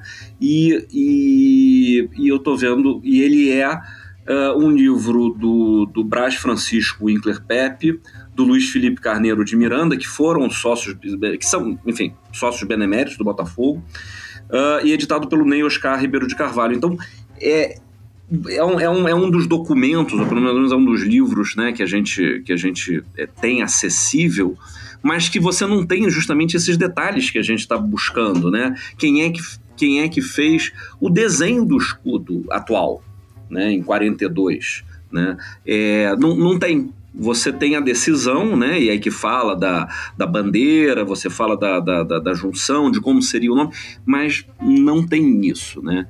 Então é, falta essa, essa, essa coisa. Agora, só para dar um dado de por que a gente está fazendo isso em 2022, está falando disso em 2022. Porque essa junção dos clubes ela acontece em 1942. É, em dezembro de 42 eu estava com a data aberta aqui, porque, eu, porque tem, uma, tem, uma, tem, uma, tem uma encrenca de data. É, é, 8 de dezembro é o dia da fusão, né? É o dia da fusão. É, exato. E, e o Mas jogo. Teve vários protocolos e várias menções e várias reuniões até chegar nesse dia onde se reúnem os dois conselhos deliberativos do Botafogo e do Clube de Regatas Botafogo para assinarem né, aquela ata oficial. Quer dizer, mas tem desde o do, do fatídico jogo de basquete até aí na frente, né, que o jogo de basquete foi em junho, quer dizer, de junho até dezembro, já havia né, todo esse caldeirão, né? Fale do jogo. Aliás, só um parênteses, aliás, só um parênteses. A padroeira do Botafogo, que é Nossa Senhora da Conceição, é de 8 de dezembro, então a uhum. escolha também se deveu a isso. Sim, sim, verdade. Não, sem dúvida nenhuma, né? É, ainda mais com a influência de Carlito Rocha ali dentro do uhum. Botafogo. Quer dizer, tinha que ter uma referência né, de uma santidade, né? De um, de, um, de um ponto desse de. É, para poder unir, né? Para poder agregar mais coisas ainda, né? Mas enfim, eu não sei se, se, você já, se a gente já vai bater um papo sobre o que aconteceu, né? O que fez com que isso. Pode entrar. É, vocês só falaram nessa... Carlito Rocha. Como isso é um podcast, vocês não estão vendo, mas as minhas cortinas estão amarradas para essa gravação daqui do, do, do escritório, para né, não ter problema. Você está vendo que o áudio tá bom. Né? Mas vamos lá. O jogo de basquete do fatídico 11 ou 12 de junho de 42, porque tem, tem, tem. Pois é, é eu, eu, eu, eu, dei uma olhada, existia isso um pouco, né? O jogo estava marcado para o dia 11. Ah. O que acontece é o seguinte: é, eu não sei se foi uma tempestade que teve, mas teve um mau tempo desses absurdos no Rio, o que acabou impedindo que o jogo acontecesse no dia 11, na rodada do dia 11 de junho. E talvez até, né, se tivesse disputado no dia 11 de junho, né, o, o Armando Albano talvez não tivesse tido um problema físico, né? Ele poderia ter tido, como aconteceu no dia 12, mas de repente em casa, né, falecido em casa, e não ter sido esse catalisador para a junção do, dos dois Botafogo naquele, naquele jogo do humorismo. Mas enfim, mas o jogo acontece no dia 12, uhum. no dia 12 e é noticiado no dia 13 nos principais jornais do Brasil, é, do, fundamentalmente do Rio de Janeiro, porque o Armando Albono não só era um jogador de basquete, não era um, um, jogador de basquete qualquer, né? Ele era um jogador de seleção brasileira, um jogador que disputou a Olimpíada de 36, era um jogador campeão de várias partes né, de, de basquete, tanto em, em termo regional como nacional também e sul-americano. Mas acontece isso, né? Quer dizer, o Botafogo para os leigos, né? Não para gente, né? Que sabe essa, essa história de core salteado. É, era o Botafogo Futebol Clube, fundado em 1904, e o Clube de Regatas Botafogo, que é de 1894 e disputavam o campeonato de basquete, ou seja, eles tinham a sua na sua associação outros desportos além do remo, além do futebol, né? E o campeonato de carioca acontece exatamente nesse dia. Tem esse confronto entre o Botafogo e o Botafogo e o Clube de Regatas Botafogo. E o Armando Albano chega atrasado para o jogo. O jogo já estava correndo quando ele chega para o jogo, jogando Morisco. E o que eu não sei dizer com certeza, porque não é o Mourisco que a gente estava falando no início do podcast, porque esse é do início dos anos, da metade dos anos 50 para frente. É, é aquela região ali do Mourisco, onde tem o, o antigo palacete, né, que foi demolido e manteve aquele nome ali do Mourisco. Mas existia uma quadra e o jogo foi disputado ali e é, ele chega e ele se sente mal ao baixar para pegar uma bola no intervalo de jogo, do primeiro para o segundo tempo. Quer dizer, não é nem durante o jogo que acontece isso. E aí, enfim, eu tinha um, pelo menos no, no que eu li, no que eu me lembro da história, é, tinham vários médicos presentes nesse durante esse, esse jogo todos eles tiveram, tentaram fazer o máximo possível para salvar ele, não conseguiram. Eles falam que nenhum deles falam que foi um ataque cardíaco. Eles uhum. falam que foi uma congestão né? Ou seja, enfim, quer dizer, talvez aí ficam dizendo, talvez tenha sido porque ele comeu, ele chegou atrasado na hora, enfim, eu não sei, mas enfim, e isso é o catalisador para a união dos dois clubes, né, do, do Botafogo na época era dirigido, era presidido pelo Eduardo Trindade e o Botafogo, o Clube de Regatas Botafogo era do Carlos Augusto Schmidt. Enfim, é, do Carlos Frederico Schmidt. E, e eles dois, enfim, acabam a partir daí, por isso né, que o Bruno estava citando, inicia-se esse processo de 11 de, de, de junho até dezembro né, de fomentação e finalização né, do Botafogo de Futebol Regado. E agora Sim. a gente está acompanhando o processo da cisão, né? Que é muito curioso. Exatamente, a gente é, agora é. comemora a fusão, na verdade, assistindo a cisão do futebol do, dos outros esportes, né? É, é uma ironia histórica impressionante. É, o, o, uma coisa curiosa dessa. Curiosa não, uma coisa importante dessa junção é que uh, eram clubes, como o Rob mencionou, né, que eram tinham, tinham como nome o remo e tinham como nome o futebol, mas que tinham outros esportes. E no basquete, em especial, ambos eram muito fortes. Né? É, em 1939, eles tinham sido, eh, respectivamente, né, o futebol e o, e o, e o, e o regatas, tinham sido campeão e vice-campeão do, do, do, Carioca. Né? E quando você junta as duas, os dois clubes, né, eu ia dizer as duas empresas, você tem ainda com essa com esse novo escudo, você tem essa, uh, essa responsabilidade de representar ambos. Né? Então também não é apenas uma vamos juntar, vamos pegar um elemento de um e um elemento do outro, não. Você tem a, a, a, a responsabilidade de criar uma representação visual de, do, dos dois, das duas empresas, dos dois clubes, né? E de todos os esportes que eles estão representando. Né?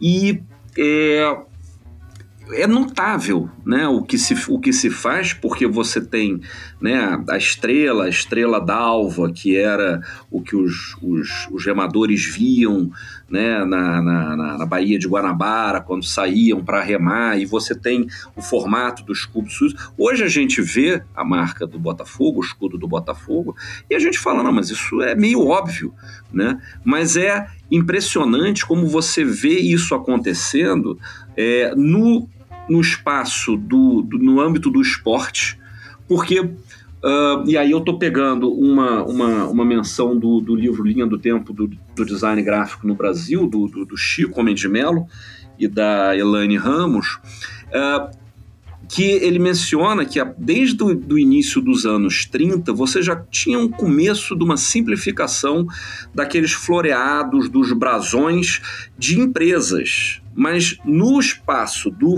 esporte e do futebol em especial, não. Né? Você tem algumas marcas que vão ficando mais uh, geométricas e tudo mais, mas você não. Mas no espaço do futebol não tem. Né? E no mercado brasileiro, no âmbito brasileiro, é, isso é uma coisa que surge realmente na segunda metade do século. Né? Você tem, é, falando de Estrela, né? você tem a marca dos brinquedos Estrela, que é de 1950. Né? Você tem Uh, o, o, o, Almir tinha mencionado, né, o, o, o Aloysio Magalhães, né, você passa, você tem algumas marcas dos anos 60, né, você tem a marca do, da Sardinhas Coqueiro, do Vonner, que é de 58, 60. Você tem o, a marca do creme Bozano, né, do, do Rubem Martins, que é de 60, se eu não me engano, 60 ou 61. Você... Tem o projeto da Piraquê o projeto da Piraquê. Você tem aí do Aloísio o, a marca do Café Palheta, que é de 62. Essas marcas todas, essas simplificações gráficas todas, são de 20 anos depois do escudo do Botafogo. Quer dizer, é um, é um escudo que estava comprovadamente à frente do seu tempo dentro de tudo que surgiu depois. Você passa a ver essa história a partir dos anos 60. E aí sim, você tem tudo. Você tem a marca do 4 do, do 4 do, do 4 Quarto centenário. Centenário, oh meu Deus. do Rio de Janeiro, que, que, que, que é de, de 64, 65, enfim, do, do, do Aloysio, e que tem uma coisa, uma, uma, uma, uma curiosidade que a gente né, tava, tava falando, um dos motivos pela, pela, pela, pela adoção da marca né, da, do, do, do Aloysio do, do, do quadro centenário é que ela era muito fácil de se reproduzir. Né? Qualquer criança faz aqueles quatro junto e tudo mais. E é uma coisa que a gente vê na marca do, do, do no escudo do Botafogo. Que Sim. qualquer criança faz uma estrela e faz um desenho do escudo em volta né? E que você não vai ter isso com, com, com, os outros clubes. Vai fazer o barquinho do Vasco, entendeu? Você no máximo consegue fazer. Não, e né? o Vasco podia ter aproveitado na época, né? Porque é a cruz de Jesus. A cruz de Malta. Né? É, a cruz de Malta é a cruz da, da Ordem de Jesus. Ah, sim, dos Templários. É, isso tem no livro é. do, do Joaquim Redig, né? No Nossa Bandeira. É, e aí os Vascaínos perderam a sua oportunidade, porque teria uma marca bem melhor, né?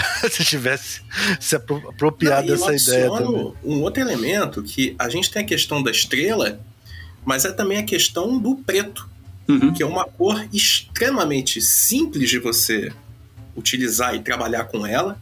Né? A cor básica quando a gente vai trabalhar com impressão, né? o preto texto, é das tintas mais baratas que você tem, vai pegar uma caneta esferográfica, ou é preto ou é azul. E você com uma canetinha você resolve, porque o branco é o espaço vazio, o espaço sem preencher. Os jornais, né? Os jornais da época. Exato. E, e da época, Mas... eu digo até pouco tempo atrás, né? Até o, o, início dos anos 2000, final dos anos 90, era preto e branco, ou preto e rosa no caso do Jornal dos Esportes. Mas é, é, é, é você tem a melhor. E aí, e aí foi, foi, foi, foi a coisa do, do da, repro, da, da reprodução, né? Você é uma marca que você pode e ela tem uma inversão, né? Você pode botar ela numa, numa porta de vidro e ela tá ali. Você pode botar ela no, né, no escudo do no vidro de um carro, no plástico. Não vai ter problema de tirar selfie, né, com o escudo do Botafogo. Pô, né? Exatamente. Até hoje, né? A gente vê que muda isso. E reprodução, você roda, você continua identificando ela. Vide, né? A, a dona Leda entendeu? Costurando, né? A, o, o... Ah, não, a dona Leda conseguiu fazer a única coisa que não podia, né? Que era é a única coisa... costurar. mas você continua vendo, você não vai olhar e vai falar, mas o que é isso? Não, é o escudo Botafogo de cabeça para baixo, entendeu? É. Mas é engraçado que é, é, quando teve, aconteceu isso em 42, né, e a gente fala sobre esse ínterim, né, do, de, desde a morte do Albano, né, no dia 12 de junho, até a aprovação, né, e, e quando teve o protocolo de fusão, no dia 7, depois pro, pro dia da padroeira né, da, da, Imaculada Conceição no dia 8, teve um espaço muito grande que com certeza né, foram feitos vários estudos e várias intenções aí de redesenhar né, todo o, o significado, né, como é que o Botafogo ia ser visto dali para frente, né? E houve também muito a questão do nome do Botafogo, né? Que uhum. muitas vezes as pessoas não falam sobre isso, né? Porque o Regatas queria que o Regatas fosse mencionado primeiro, né? Porque uhum. era um clube mais antigo, né? E depois, enfim, teve que ter uma pessoa ali, tipo um mediador, e eu acabei descobrindo quem era por causa do Alceu Mendes de Oliveira Castro, que ele faz uhum. um registro desse no livro dele, que é o Ibsen da Rocha, que ele faz mais uma questão de. É, é, ele diz que é uma questão de eufonia, que ficava muito mais, soaria muito melhor Botafogo de futebol e regatas do que o que eles queriam antes, clube de regatas, Botafogo, um clube de regatas e futebol, Botafogo, uma coisa muito, assim, enfim, tava todo mundo meio puxando a sardinha pro, meio, pro, pro, pro próprio lado, né, enfim, uhum. os dirigentes ainda meio né, se reuniam e tal, mas aí houve essa definição baseada no Ibsen, na Rocha, que, que mais pelo caso da eufonia, mas não tem nada a ver, mas, por exemplo, mas infelizmente não tem assim um, é, uma batida de martelo, o escudo foi assim porque a gente consultou, né, um, assim que sejam designers da época. Isso infelizmente não tem, né? É, não tem esse registro, né? Mas é, mas é, mas é, é bacana que a gente consiga ter alguma coisa dessa história, né? É, o, o, o, tem uma, tem uma, uma curiosidade uh, na questão da, da, da heráldica, né? Porque você tem, eu tenho, tenho um livro que, que os designers de uma maneira geral conhecem, que é o Marcas Design Estratégico da Cecília Consolo. e ela, ela fala, é, é, é, que é editado pela Blucher, e ela fala de marcas, elas inclusive tem um exemplo aqui do o escudo Botafogo é um é, é, não é mencionado não, ele é retratado aqui junto de outros escudos, mas ele, ele fala da, da ele, ele, ele, ela vai atrás né, da, da heráldica, de como você tinha os escudos para representarem os reinos, as lutas, etc e tal, né? É, e tem que a heráldica medieval promoveu uma gramática na qual os símbolos são parte de um sistema. Né? E isso daí é de 842 a.C. Né? Você tem registros já disso. É, eu puxei aqui uma coisa, e tem as, as leis da heráldica. Né? É, são 15 leis que, que, que regiam uh, como é que os escudos deveriam ser. Né? É, você não pode ter metal sobre madeira, você a pata do animal tem que ser virada para o lado tal. Né? Então você tem uma, uma, uma, uma, série, digamos assim, de, de, de leis e é, tem uma coisa muito interessante que é a quarta lei, não, desculpa, que é a quinta lei, que é o seguinte: a composição mais simples é aquela mais bela. Tá? Isso é heráldica medieval. Então, né, você tem já é, é, refletido isso no, no, no, escudo do Botafogo, porque era uma ideia deles. Você não precisa ter aquele escudo todo rococó, né? E não estou falando dos outros escudos de futebol, estou falando né, da, da, da heráldica, é, para isso, né? E uma outra questão, uma outra lei que, se eu não me engano, é a 15 lei, é, não. Não, é a nona lei. A figura que fica dentro do escudo não deve tocar a ponta do escudo, nem o teto e nos limites laterais deve estar isolada do campo. Né? Então, automa quer dizer, é, inconscientemente, o escudo do Botafogo tem isso. Ele já segue essas leis né, medievais no seu design. Né? Você não tem a estrela batendo na ponta, e aí a gente né, encontra em fotografias, em desenhos, algumas representações em que está encostando e você fala, não, isso está errado. Né? Ele tem que ter essa área de respiro em volta. Né? Eu, eu até tenho um, Eu tava pensando nisso que a gente ia gravar o programa, né? Aí eu ah, vou dar uma pesquisada no que, que os influencers estão falando disso, né? Hum? Aí entrei em vários vídeos de YouTube, é, os, os escudos de futebol mais bonitos do Brasil, os escudos de futebol mais bonitos do mundo, né? Aí tem vários que, que não colocam o Botafogo. O Botafogo sempre tá.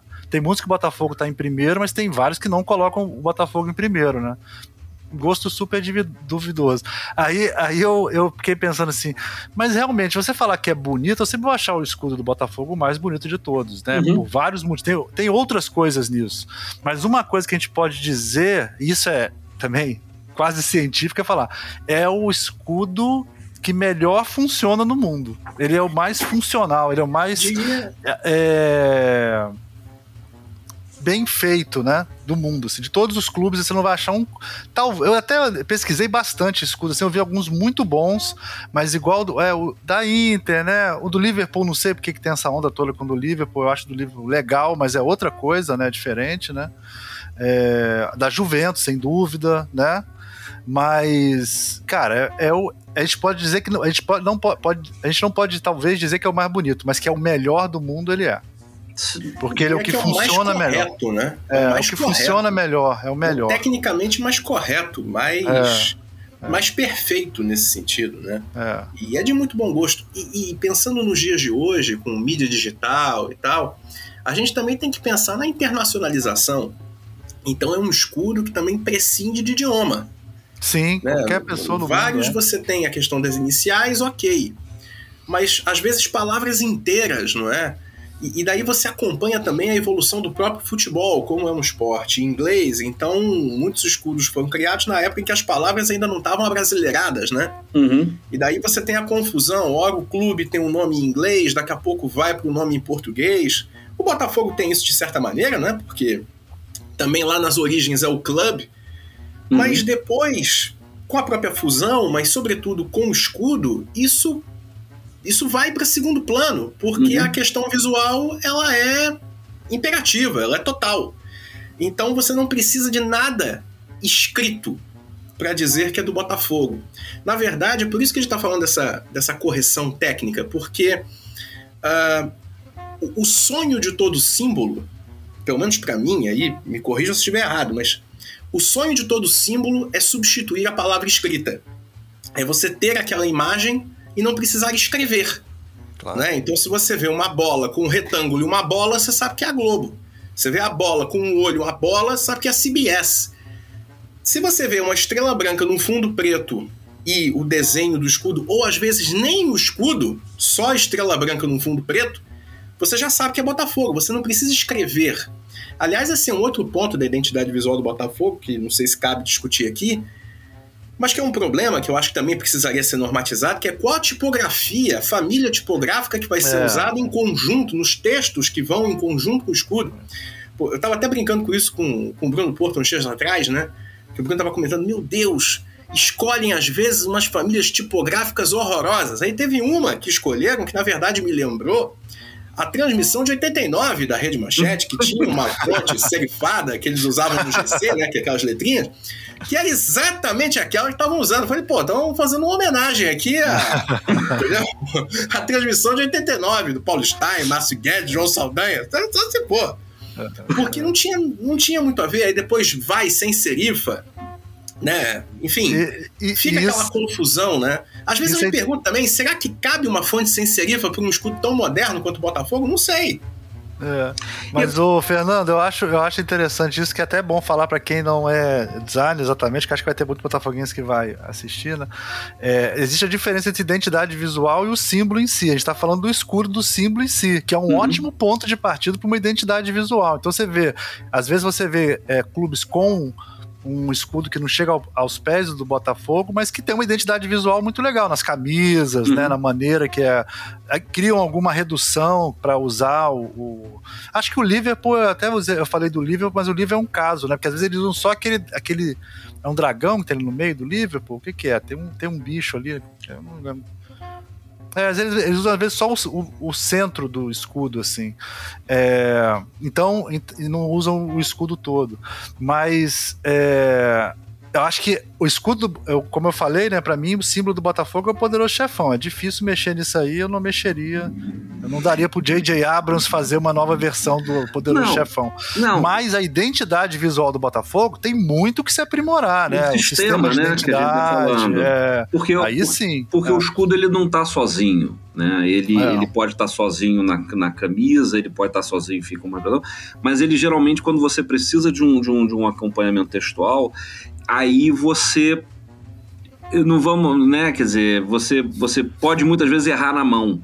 Né? E o que eu acho que não existe no, no, no, no, Botafogo é um sistema de identidade mais completo. Ele, obviamente, vem melhorando muito agora com, esse, é. com, essa, com, essa, com essas diferentes. Você agora tem a televisão, você tem o canal, você tem a presença tem melhorado no, muito. no Newton Santos, né? Então, você, você tem um sistema que vai ficando cada vez mais complexo. Isso sim merece uma, uma atenção do, do, do departamento de marketing. É, o, né? eu acho que o Textor vai investir no brand do sim. Botafogo. Se ele vai lançar a marca no mundo inteiro, ele vai criar uma gestão. Sim, você precisa ter de, de gestão da isso, marca, né? né? Porque é no possível. final das contas, foi por isso que ele pagou.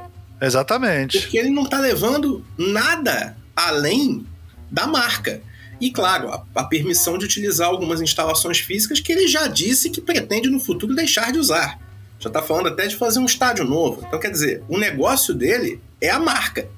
Se ele não tratar com carinho, ele está gastando meio bilhão de reais quase nessa brincadeira para nada. Ele tem que tratar realmente bem, porque no final das contas é por isso que ele está pagando. Ah, mas tem o, a permissão de disputar os campeonatos. Claro, mas assim, o ativo para valer é a marca. Porque, ó, nem comissão técnica já mudou toda, funcionário, centro de treinamento já tá vendo se tem outro. A questão Ele comprou uma, a é marca e uma dívida, né? É isso aí. e é a marca para pagar a dívida. É, então, é. Mas é uma marca que vale muito mais do que a dívida, né? Pois é, esse é um. Exatamente, mas ele comprou muito tá bem, cara. Eu acho que ele comprou muito bem a marca do Botafogo. Primeiro com o Cruzeiro embaixo, o Cruzeiro, eu falei o velho falando. o real em baixa. Falei o Cruzeiro como se fosse dinheiro. Poderia ser a outra gente. SAF, né? A SAF do Cruzeiro. A SAF do Cruzeiro tá embaixo, realmente. É, o, o, pra quem tem menos de. Quem nasceu de 2000 pra cá, gente, o dinheiro antigamente chamava Cruzeiro, viu? Há muito tempo atrás o dinheiro chamava Cruzeiro, antes de chamar real. Então o real em baixa, então para ele pagar em dólar em euro né, muito mais fácil, uma marca que vale muito mais, né, deu sorte, né, que subiu na hora certa, do jeito certo. Cara, ele, ele fez um bom negócio, cara. Esse oportunidade, esse é, é bom investidor, né? Deixa o que você acha, que, Rob? que- que você eu acha? acho que dentro, não, eu, obviamente, eu, obviamente você, primeiro que você não gostaria que o Botafogo tivesse essa situação a ter que ser Sim. vendido, né, adquirido por um investidor estrangeiro. Mas, é, dado-se o fato de que sem isso, né, o Botafogo estava fadado a, a viver as mínguas e dependendo de ajudas sempre como foi durante muito tempo, né, eu acho que o caminho era, era muito tenebroso para o Botafogo. Eu acho que só um milagre salvaria o Botafogo como associação, né, sem uma renovação ali dentro, né, de gestão e, e ainda bem que a gestão do Durcés foi uma, foi uma gestão antes dessa ligação com o Textor, foi uma gestão, uma gestão que é, não foi egoísta em perceber que essas coisas precisavam dar alguns passos importantes que as gestões anteriores não deram, né? E né, ter trazido um CEO para analisar essa situação toda do Botafogo, já ter tido uma visão de que o Botafogo precisava ser é, interessante, atrativo, né, para uma comercialização, com esse enxergar um futebol mais moderno, um futebol de gestão profissional. Agora, uma coisa importante, eu acho que o Botafogo conseguiu organizar dentro é, da parte associativa do Botafogo, né, que é, o, que, é o, que é o clube e o futebol, é que essa administração do símbolo, é, da história, do nome do clube, ficou com a associação do Botafogo. E é uma coisa que precisa ser resguardada bem, porque você não queria alguém chegando e que tivesse uma função de, de repente, mudar completamente a maneira como o escudo é posicionado na camisa, ou as cores, sabe? E isso daí, pelo menos, era uma defesa que todo mundo gostaria que tivesse. Tanto que agora, recentemente, teve até essa briga toda online de a CBF ter colocado o Botafogo na Uhum. sua tabela, né? Como SAF, Botafogo, enfim, que não tem nada a ver, enfim, depois deram uma Sim. desculpa.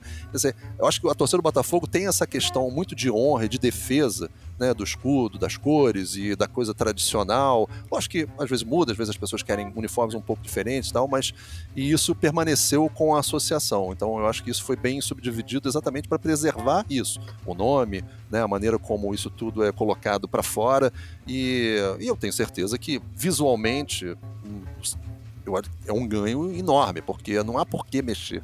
Né? Quer É. dizer, não há por que ter sido redesenhado. Agora, uma coisa que nunca ficou muito clara pra gente como torcedor, né, e que gosta dessas coisas da tradição do Botafogo, de pesquisar uniformes antigos, como é que era, a camisa, a disposição das listas, se eram sete, se eram nove, como é que são, né, se, se vai até o ombro, enfim, é, é dos estatutos, né, porque os estatutos vão permitindo algumas mudanças, né, Uhum. então, quer dizer, o, o mais recente que eu consigo ver é o de 2017, que dá uns parâmetros né, de definição né, de, de, de números de listras, de posicionamento do escudo e tal, mas, mas não te dá assim uma uma coisa muito técnica, né? Que aí vai para o design, né? Quer dizer, vocês, Uhum. obviamente, dentro desse meio do design, vocês têm que ter uma especificação exata daquilo. A estrela na bandeira do Botafogo, ela só pode ser da altura de três listras, entendeu? Mas, sabe, aquilo são, são coisas assim que aí a torcida às vezes não entende. Ah, mas o escudo tem que ser, a estrela tem que ser gigantesca, ou ela tem que ser mais arredondada, ou não, enfim, essas coisas não tem assim, o, o estatuto ele é irreversível, não pode mexer naquilo, sabe, algumas camisas podem ser mexidas se o Conselho Deliberativo aprovar, como teve essa camisa do ano passado azul, né, que o Botafogo jogou, que eu acho absurdamente uma coisa horrenda, sabe, o Botafogo entrar em campo de azul. Eu até entendo, porque as pessoas querem ver modernidade, gostam, mas eu acho que para entrar em campo, para representar o Botafogo, para jogar de azul, eu acho que a única coisa que eu aceito é a conquista do Tereza Herrera em 96 na cura porque não tinha uniforme. Botafogo teve que jogar de azul e branco. Mas em outras situações, é, eu não sei, eu sou muito defensor dessa coisa antiga do Botafogo, tradicional e, e, bem especificada. E por isso eu acho curioso, e muitas vezes eu mando pro Bruno, como ele no início do podcast ele falou, essa coisa, pô, o Botafogo, o Rob mandou esse escudo, olha como é que o escudo era, porque é uma coisa curiosa, porque você não sabe quem que fazia o escudo, como é que ele era desenhado, às vezes usavam umas camisas antigas, você vê a formação do, do time, Uhum. às vezes a faixa central é branco, às vezes a faixa central tá torta, às vezes ela é preta, às vezes as faixas não se encontram no ombro. Era uma coisa assim, era muito ao Deus dará, né? É muito curioso isso também. E, e, e, não só com o Botafogo, né? Quer dizer, com, com, com era, era, uma, era Sim, quase um todos, retrato né? da época. Quer dizer, Sim, se sim. com o Botafogo, que era o Botafogo, era assim, pô, imagina com os outros times menores. Com, com os outros times menores, quer dizer, todos são menores. Menos né? importantes, né? Os. É. menos importantes. É. Agora, o cara, eu vou te falar, uma camisa do Botafogo sem patrocinador. Eu sei que não tem mais como ter isso, né? Mas uma camisa do Botafogo sem patrocinador é a coisa mais linda do mundo. O Botafogo né? vai jogar amanhã sem patrocínio. É, é, Não houve sim. um acordo, né? Quer dizer, amanhã eu tô falando, a gente tá falando aqui da história do Botafogo no Campeonato É. Brasileiro, né? Quem vai estar É. escutando vai estar pensando outra coisa, mas. O jogo com o o Corinthians, né? O primeiro Mas é jogo. por causa dessa indefinição, né? De, de, É, de marcas e de, de contratos, enfim, tal. O que pode ser Aquela- curiosa, né? Uhum. Que pra mim, é, eu sempre lembro da do Garrincha, quando ele vira o, o short, que ele vira e fica aquela faixa, aquele uniforme do Garrincha do jogo contra o Flamengo, né, de manga comprida e tal. Aquele é o meu uniforme dos sonhos do Botafogo, cara. Eu acho que ele ali... Mas é curioso, pela se você olha, o, história- você olha o escudo do Botafogo naquele uniforme, ah, ele não tem o arredondado em cima do Exatamente. suíço, né? É, Né? Ele é pontudo. Ele é pontudo. Ele é pontudo. É pontudo, É. né? Ele é um pontudo na faixa pontudo. central, na faixa na, na estrela, no zênite da estrela, ele é pontudo, né? Ele é Mas o que não pontudo. deixa de ser uma referência histórica também, né? Porque o Botafogo jogou aquilo, foi Sim. campeão em 62, Sim. e aquele escudo passa a ser evidência daquela vitória, né? É, Mas é, é, é, eu acho que não, eu acho que podem ter algumas distorções. Eu acho que você pode ter aquela permissão, né, de, de, de, de- de que isso aconteça, mas, mas a- acabam sendo referências muito clássicas daquilo, né? Eu tenho uma história boa desse Deixa- jogo, deixa eu que é mesmo deixa- caso. É. Ah, fala aí, fala aí. Não, rapidinho, é, Bruno, é esse bem rápido. escudo pontudo, esse escudo, né, que é pontudo com, com, com os dois chifrezinhos do diabo assim Sim. em cima, é o escudo que tá na exposição, que estava na exposição da ADG, na Bienal de 98, na Bienal da, da Associação dos Designers Gráficos, é, em 1998, como foi a última Bienal do século, é, eles fizeram, juntaram um grupo de curadores da, da, da, da- da associação e eles fizeram uma exposição chamada 50 Projetos é, Brasileiros, que pegava 50 grandes projetos de design daquele século. Né? Era a última Bienal do século e tal. E ah, você tinha cartazes, você tinha livros, você tinha marcas, você tinha, enfim, é, uma série de coisas, selos e tudo mais. E você tinha três projetos ligados ao universo do futebol, né? Que era o cartaz da Copa do Mundo de 1950, que era a- aquela silhueta do Pelé dando a bicicleta, né? Que, que é uma estilização do Aloysio Magalhães É do em cima- Aloysio. em cima É. de uma foto do, do, do, do Alberto Ferreira. E você tem o símbolo do Botafogo de futebol e regatas de 1942. Quer dizer, você vai pegar dentro dos 50 melhores projetos de design do século brasileiros do século 20 o único escudo de futebol que tem ali, você tem outras marcas tal, mas o único escudo é o do Botafogo, né? Justamente por tudo isso que a gente está falando, né? Por toda essa essa modernidade e que se sustenta, né? Quer dizer, na época estava se sustentando há mais de, né, havia mais de 50 anos. E o escudo que está representado na foto, e, e, eu, eu- e tem isso no livro do, do, do tio Roberto, Rob, do, do, do 101 anos de história, é justamente esse do, do, do, do, do diabinho. Entendeu? É, o Diabinho. Que é- ah, eu também gosto. Pois é, então, a gente, é, Mas eu- você cria um afeto, prefiro né, uma memória pontudo. afetiva É, mas- das coisas. É, Não, não tem e, e como vê, por exemplo, eu tava falando no, no começo do escudo de. Tava falando da camisa de 89. E enquanto a gente tava conversando aqui, eu tava vendo. O escudo de 89, não sei se vocês vão lembrar, mas aquela moldura branca muito espessa. Sim. Muito espessa. Com a estrela quase asfixiada ali, né? é. Então é isso. A, gente tem uma ligação afetiva pelo momento e meio que faz vista grossa para as questões técnicas, né? Porque Até para um 7-up aquele... no peito, se a gente não ligava, né? Quanto, quanto mais se tem chifrinho ou não. Tinha o 7. é, exatamente. E o 7 ali, então Verde. tava achando ótimo. A gente Verde. achava que dava sorte. Dava sorte. dava. É verdade, deu. É verdade, é verdade. Deu só. Aliás, só, só um parênteses. A gente tava falando de estatuto e dessa questão da preservação dos símbolos do, do clube, e o Rob apontou muito bem, né? Que, que bom que nessa mudança toda de gestão isso foi preservado. E daí eu fui resgatar a lei da SAF, que essa preocupação é tão séria que existe um inciso na lei da SAF que trata exatamente disso. Então que o, no caso, o clube, o sócio, né, o detentor lá de determinado tipo de ação, determinada participação, tem direito a veto sobre. Aí tem aqui, é o, é o inciso, é, é o parágrafo 4 do artigo 2 Aí tá aqui, alteração de denominação, modificação dos signos identificativos da equipe de futebol profissional, incluindo símbolo, brasão, marca alcunha, hino e cores, e mudança da sede para outro município, porque uma das discussões... Isso é... é. É, é, durante a lei da SAF, era assim, e aí, se acontecer como, por exemplo, franquia da NFL, que começa é. numa cidade, aí o empresário não quer mais, tem incentivo de outra cidade, não, traz aqui para Macaé o Botafogo. Porque aqui eu te dou isenção disso, daquilo, daquilo outro. Não, então tem poder de veto porque o clube, Nada contra Macaé, né? Nada contra não, Macaé, né? Nada contra Macaé, no Rio de Janeiro. Não a é gente não tá dando de uma. A gente tá dando de Eduardo Paz, não, com Maricá. Nada qual. Eu adoro Macaé, gente. Pode ser qualquer cidade que não seja o Rio de Janeiro, para deixar democrático. qualquer uma. Vai para São Paulo, vai para Florianópolis, que seja. É. É, não o pode, Botafogo até tem uma ligação com o Niterói, né, Fernando? O Botafogo tem uma ligação com o Niterói também. Enorme. Né? Enorme, a gente não pode nem reclamar de nada. Pelo amor de Deus. É. Não, e com, pô, tem Mangaratiba também, o Botafogo teve sede Sim. em Muriqui. Sim. Então, né, o Botafogo se espalhou mas, por esse Mas país. realmente é muito, muito engraçado essa coisa de americano, de comprar um clube e mudar a cidade, né? É muito doido isso, cara. É uma coisa que no Brasil é impensável, né, Rob? Isso é uma coisa Não, assim. impensável, impensável. Né? Eu morei muito tempo nos Estados Unidos e trabalhando na ESPN lá nos Estados Unidos, eu é, que é baseada em, em uma cidade chamada Bristol, em Connecticut. E a cidade de Bristol, que fica no estado de Connecticut, você. Connecticut só teve até hoje uma equipe profissional dos esportes americanos que era um time de hockey sobre o gelo. Né, que era o Hartford Whalers, né, que era um time de hockey de lá. Então tinha torcedores do Whalers desde garotinho, pequenininhos. E o Whalers simplesmente foi comprado e foi mandado para uma outra cidade e virou outro nome. Então eu tive amigos americanos que trabalhavam na ESPN estavam completamente desolados, assim, arrasados. Arrasados.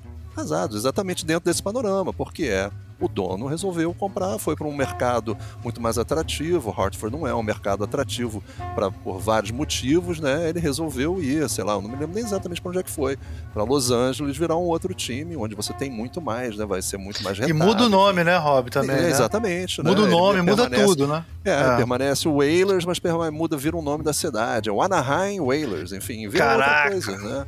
Imagina, né? Quer dizer, esse risco a gente não corre. Pelo amor de Deus.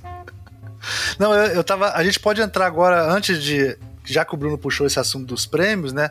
O, o escudo do Botafogo já recebeu vários reconhecimentos como o melhor, mais bonito do mundo, vocês podem falar. Mas só contar uma história que o Fernando falou que tinha, o pai dele é, é português, né? E torce Botafogo. Tinha um bar atrás da gráfica do meu pai que também tinha um, um um português que torcia Botafogo, né? Aí ele, eu perguntei para ele, interessante, né? Por que, que você não é vascaíno? Ah, eu vim para cá de mesmo, com tudo certo para ser vascaíno e tal, mas eu fui ver Flamengo e, e Botafogo com Garrincha o 3 a 0 aí não teve jeito. Aí não consegui mais. então eu, fiquei, eu fico imaginando também isso. Tem muito português que deve ter mudado de time na época por causa disso. A áurea do Botafogo, né? Você vai ver os jogos, aí o cara vira torcedor, que aí a gente pode entrar em outro símbolo, né? O torcedor do Garrincha, né? Uhum. Porque que é o cara que torcia, que era meio que um torcedor. Às vezes o cara era flamenguista, mas era torcedor do Garrincha, né? Diz que era muito comum esse tipo de coisa, do cara torcer pelo Garrincha, né? Que é torcer para ver o Garrincha jogar bem. Isso é muito louco, né? Isso é um também é outro símbolo que o Botafogo que é tão, né? Que é hoje o que a gente acaba vendo com essa torcida mais jovem e os clubes europeus, né? Uhum, E agora exatamente. tá cada vez mais comum a garotada ter um segundo clube no exterior e o, o gancho acaba sendo muitas vezes o ídolo, né? Então é, acaba que guardadas as devidas proporções é um fenômeno semelhante, né? Porque, claro, É. a gente tá falando do Garrincha, né? É, o cara torcer pra ver o Garrincha passar por três e fazer um gol. Ele torcer pe- pelo, pelo, pelo drible, né? Isso é muito louco, né? Isso é muito. E, e você tinha uma, uma, uma associação muito forte é, do, do Botafogo com a seleção brasileira, né? Hashtag Selefogo, né?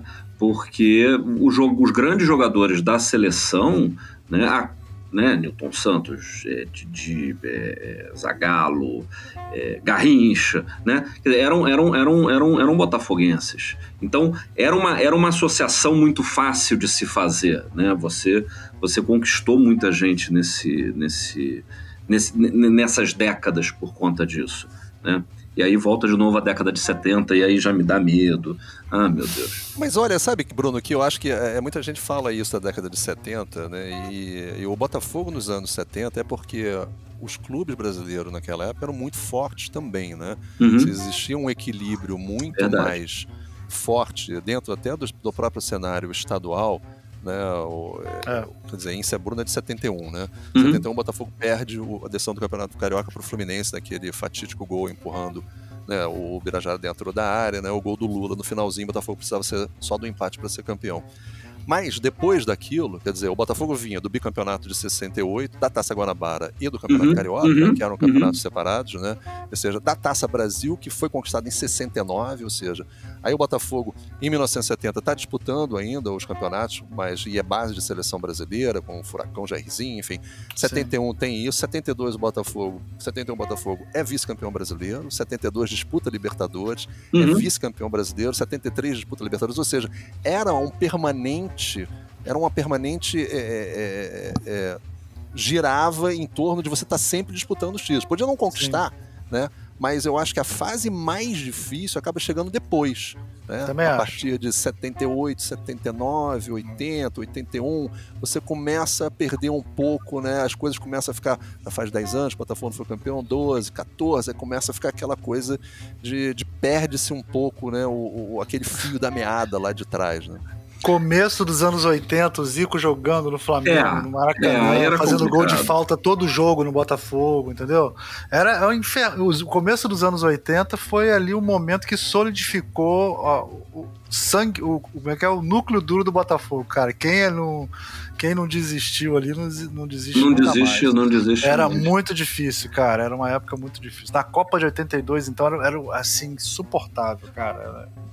É, eu, Mas eu, o, eu entrei. mas é interessante isso que Ah. o Bruno, que o Rob falou do que como que foi a como o Botafogo chegou onde chegou nos anos 80, nos anos 80, né? Acho que esse processo é um processo que quando a gente fala dos 21 anos, a gente parece que os 21 anos eles são um bloco, né? Uhum. E realmente eles não são, né? Não. E também como o final dos anos 90, o com- os anos 90 foram bons, o final dos anos 80 e começo dos anos 90 foram excelentes pro Botafogo também, né? Que ninguém quase fala, mas o Botafogo ganhou muitos títulos nessa época, né? Campeão invicto. No mínimo um por ano.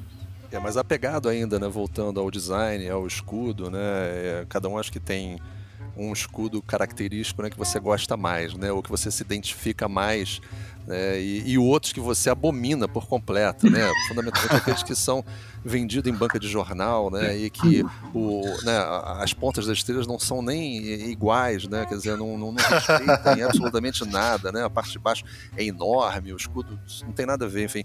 Mas eu acho que, voltando a essa questão do, do contorno do escudo, se você fosse basear naquele desenho suíço, né?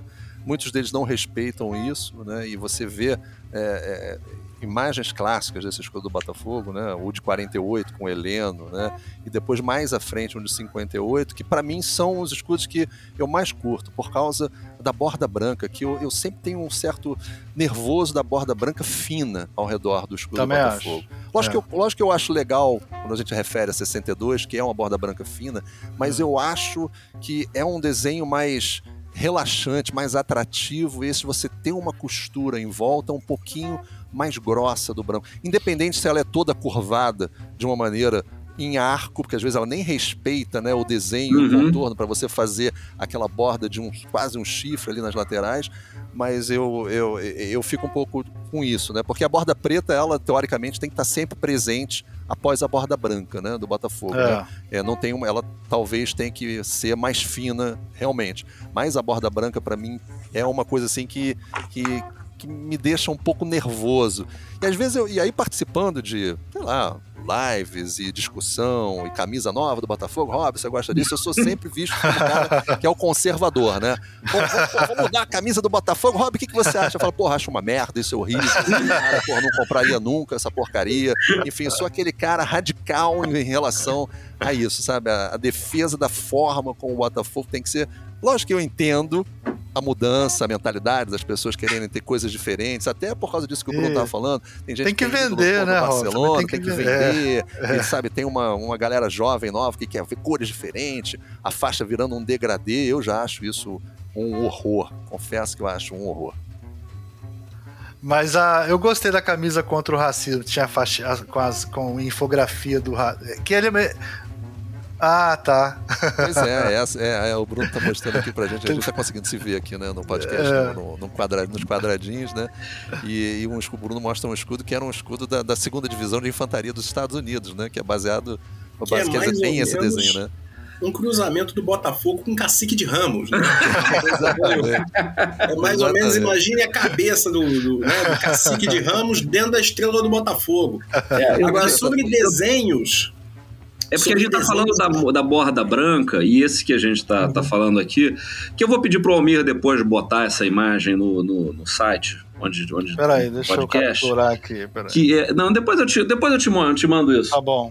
Mas é, o, mas é justamente isso, da segunda infantaria, né? É da Primeira Guerra Mundial, que é que, né, o que a gente brinca assim, que é o escudo do Botafogo com a cabeça do índio dentro, né?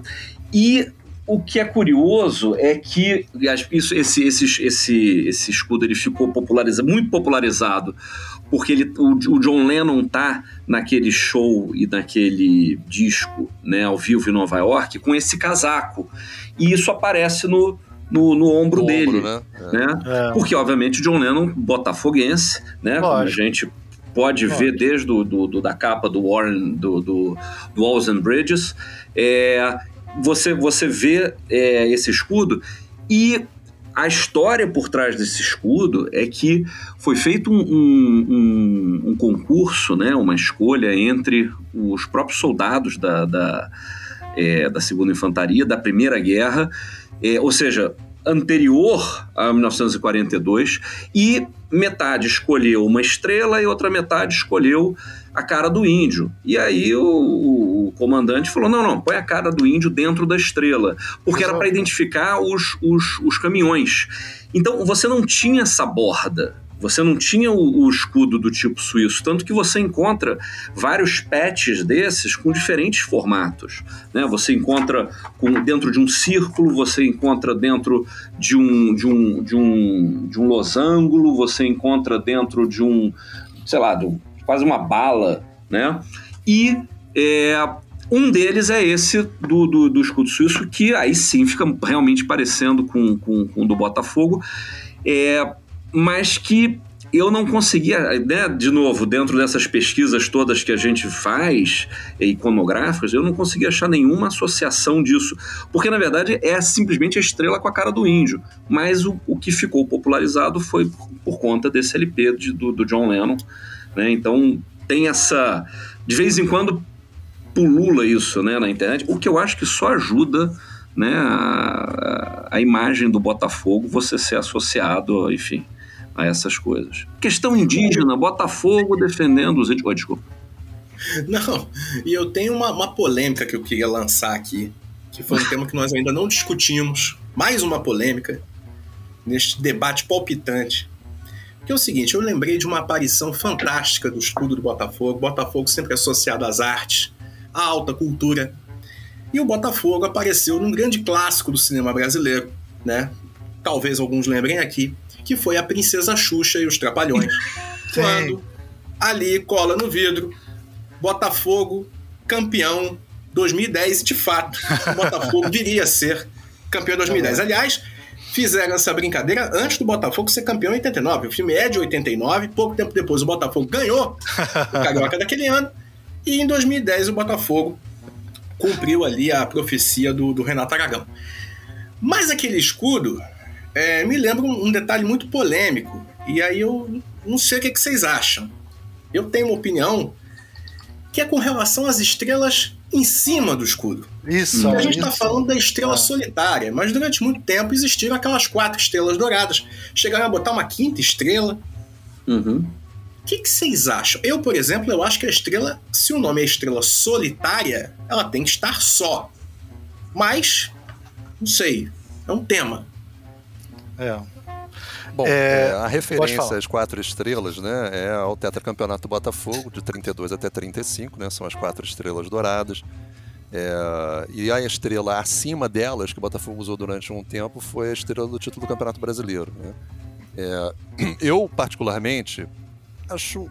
não curto, mas eu entendo aquela brincadeira de se usar é, de fazer uma referência, porque de tentar se modernizar para para porque era uma meio moda na época você colocar ah, o time hoje em dia você vê muito isso a camisa que o time disputa o campeonato brasileiro depois de ser conquistado o título ela vem com uma insígnia referente ao título do no ano anterior é, e na época, eu não me lembro exatamente qual foi o ano, mas foi no início dos anos 80 que o Botafogo começa a usar essa camisa com as quatro estrelas douradas. Não sei se foi alguma coisa que, que levou a essa discussão novamente do único tetracampeão brasileiro, né, é, com o único tetracampeão carioca, estadual, uhum. ter sido o Botafogo, e o Botafogo queria enfatizar aquilo. Uhum. Né?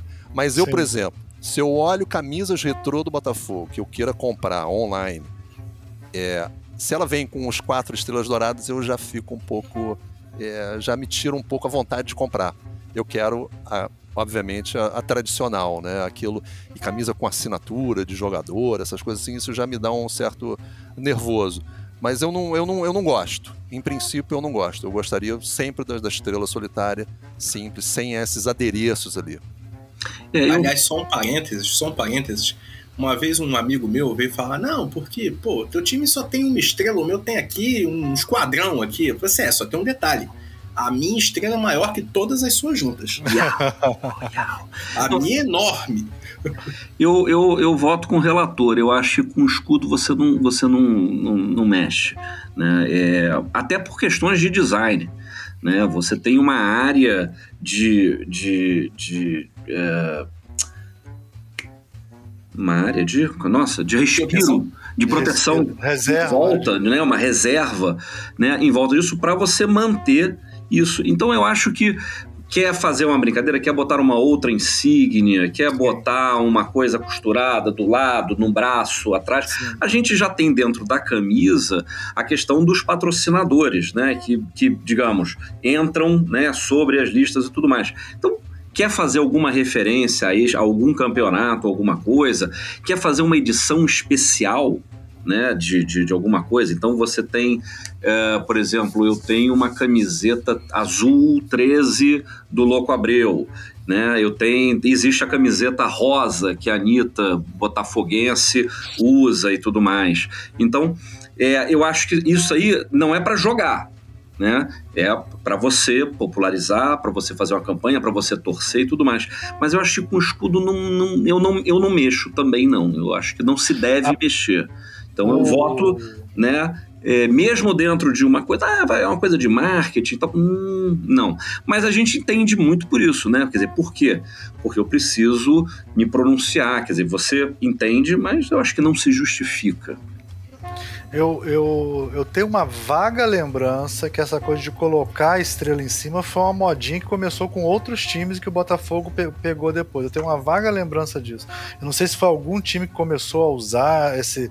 Tipo, colocar o maior título, uma estrela que simbolizava o maior título. Eu tenho uma vaga lembrança, não tenho certeza, teria que pesquisar isso. Mas eu queria. Sobre essa questão, a força gráfica da marca do Botafogo é muito forte. Então é que nem tipo a marca do Itaú, ela aguenta muita coisa, né? Então uhum. ela, ela precisa de menos área de proteção, porque ela é muito forte. Uhum. É diferente de uma marca tipo a da Olimpíada, né? Que se você coloca Sim, muita coisa é muito perto, vazada. Né? É, e tal. Mas eu concordo, eu também não gosto de você colocar o. Eu, eu prefiro a alternativa, que é, sei lá, você foi campeão da Libertadores, você tem um escudo do campeão da Libertadores que, que você usa do outro lado, sei lá, ou que você. Um símbolo daquele, daquela conquista, né? Que foi a sua maior conquista, mas sem interferir no. Querer, que é tipo que você tá querendo juntar duas coisas, né? Que é o, o, o sua maior conquista com o, com o escudo, né?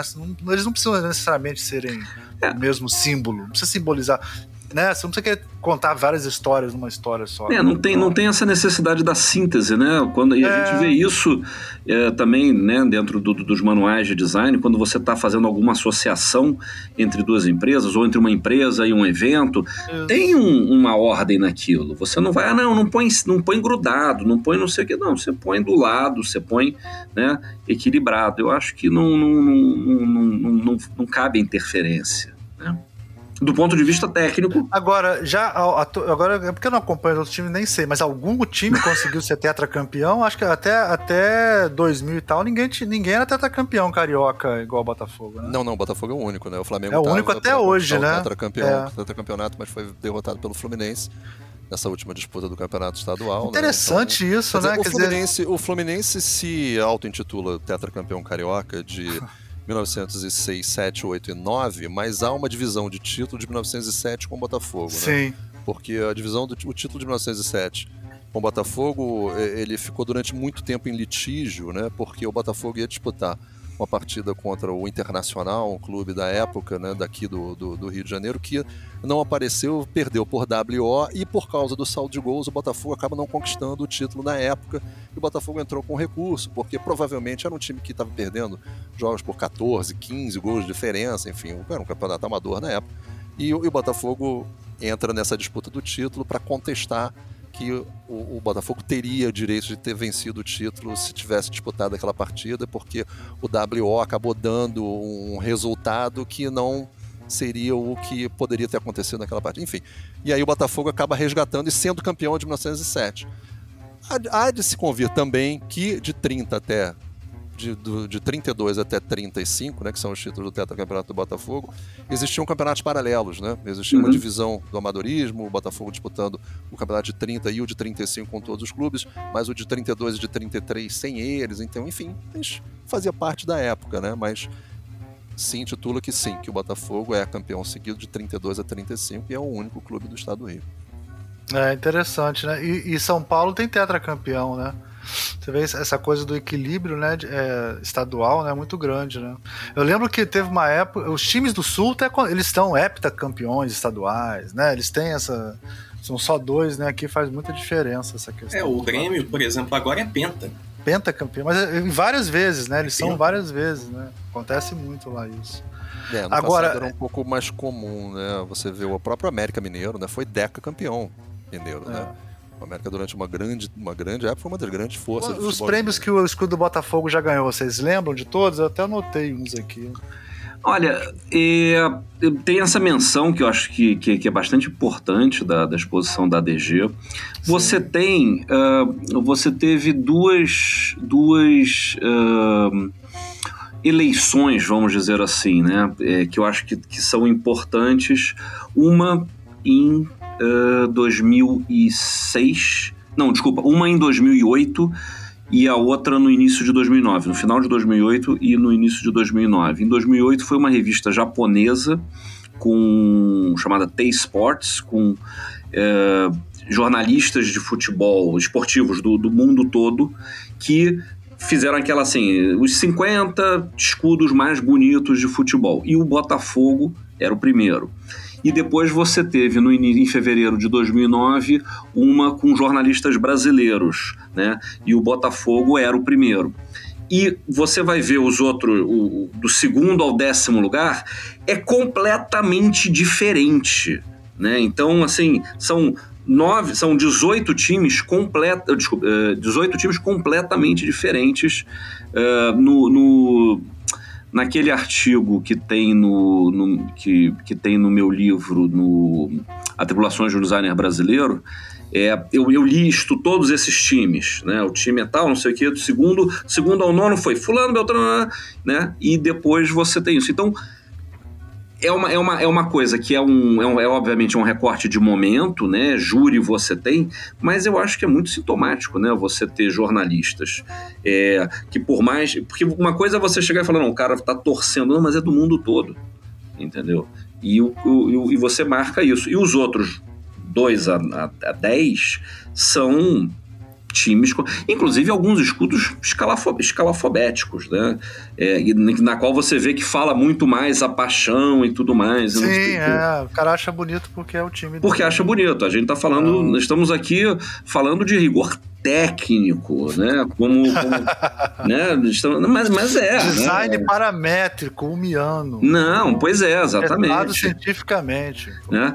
A, gente, a gente entende, né, nostalgicamente, que há variações, a gente entende a questão dos fornecedores e tudo mais, mas tô falando tecnicamente, é o melhor Agora, escudo. Fora o escudo, o Botafogo tem oito símbolos maravilhosos, né? O Biriba é um, é um, é um negócio Pô. incrível, né, cara? O, o manequim Pô, é incrível, cara. Eu acho, eu acho muito bacana porque você tem três é, é, personificações, vamos chamar assim.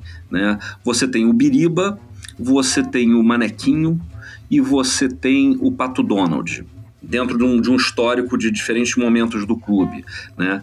É, um é uma estátua humana, o outro é um animal animal, e o outro é um, é, é um, uh, é, um, é, um, é um ser anamor, anamórfico, né? uma representação anamórfica que é o, o Pato Donald. Né?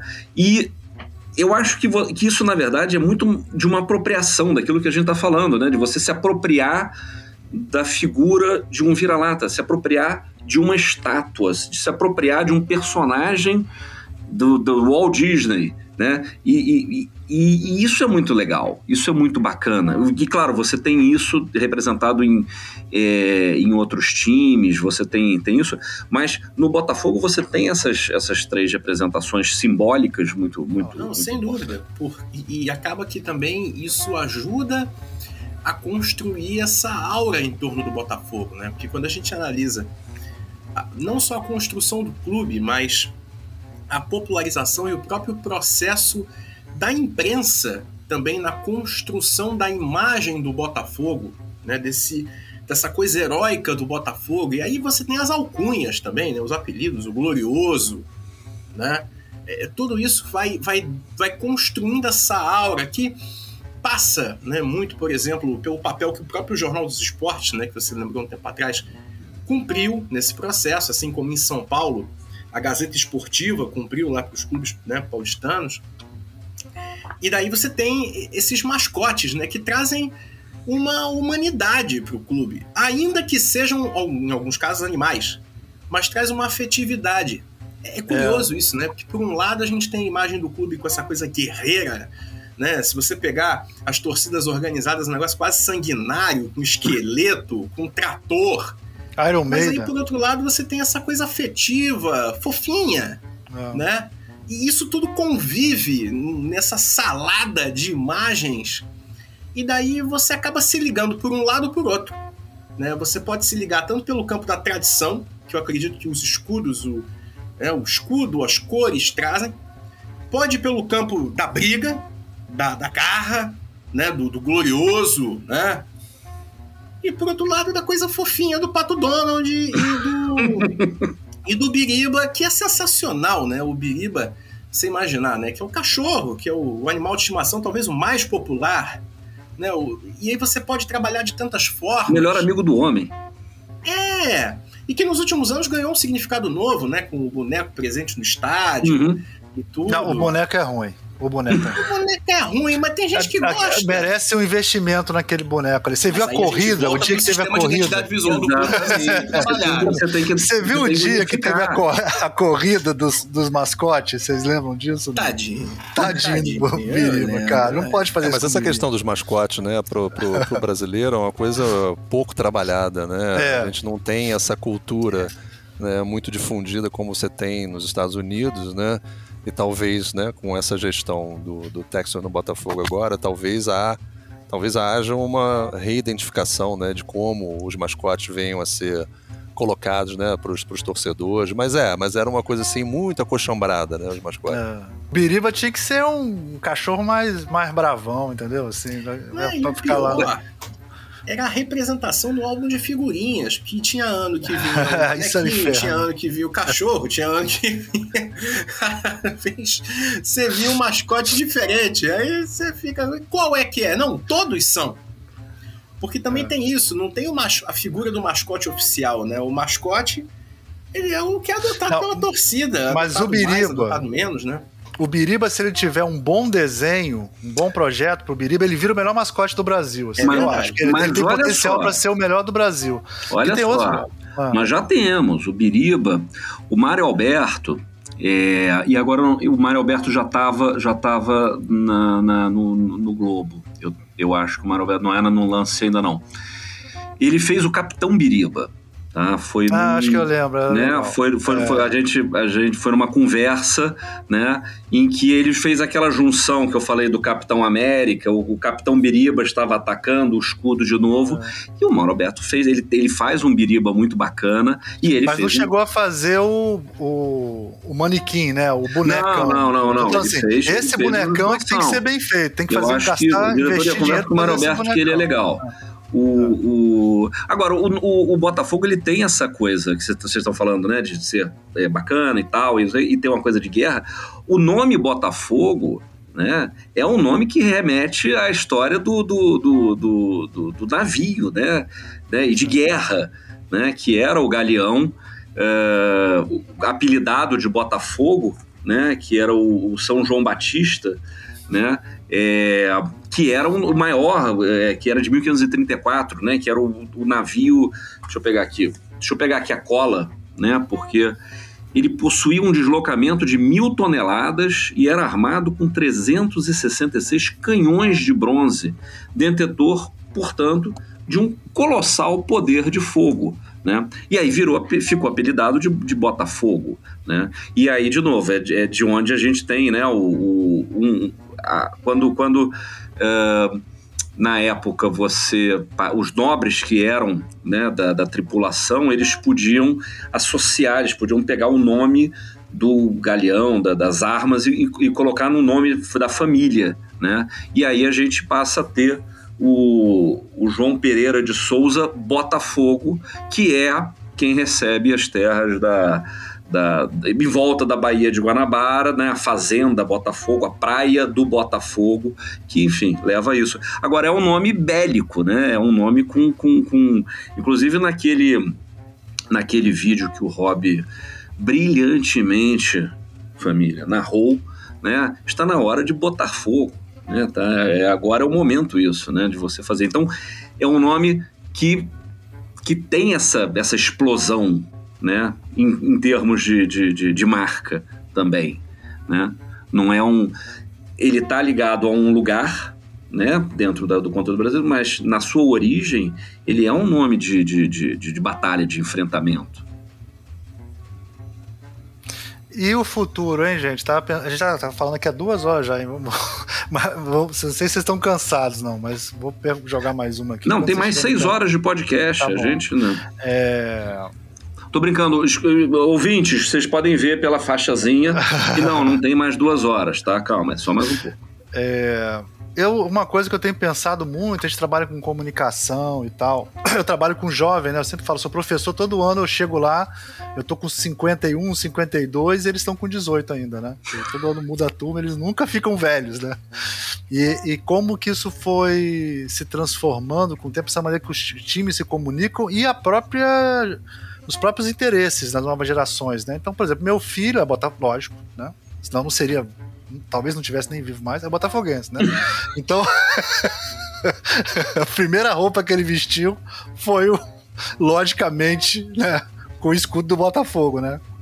É, é, para não ter perigo, né? Uhum, evitar uhum. problema, né? Vamos evitar problema.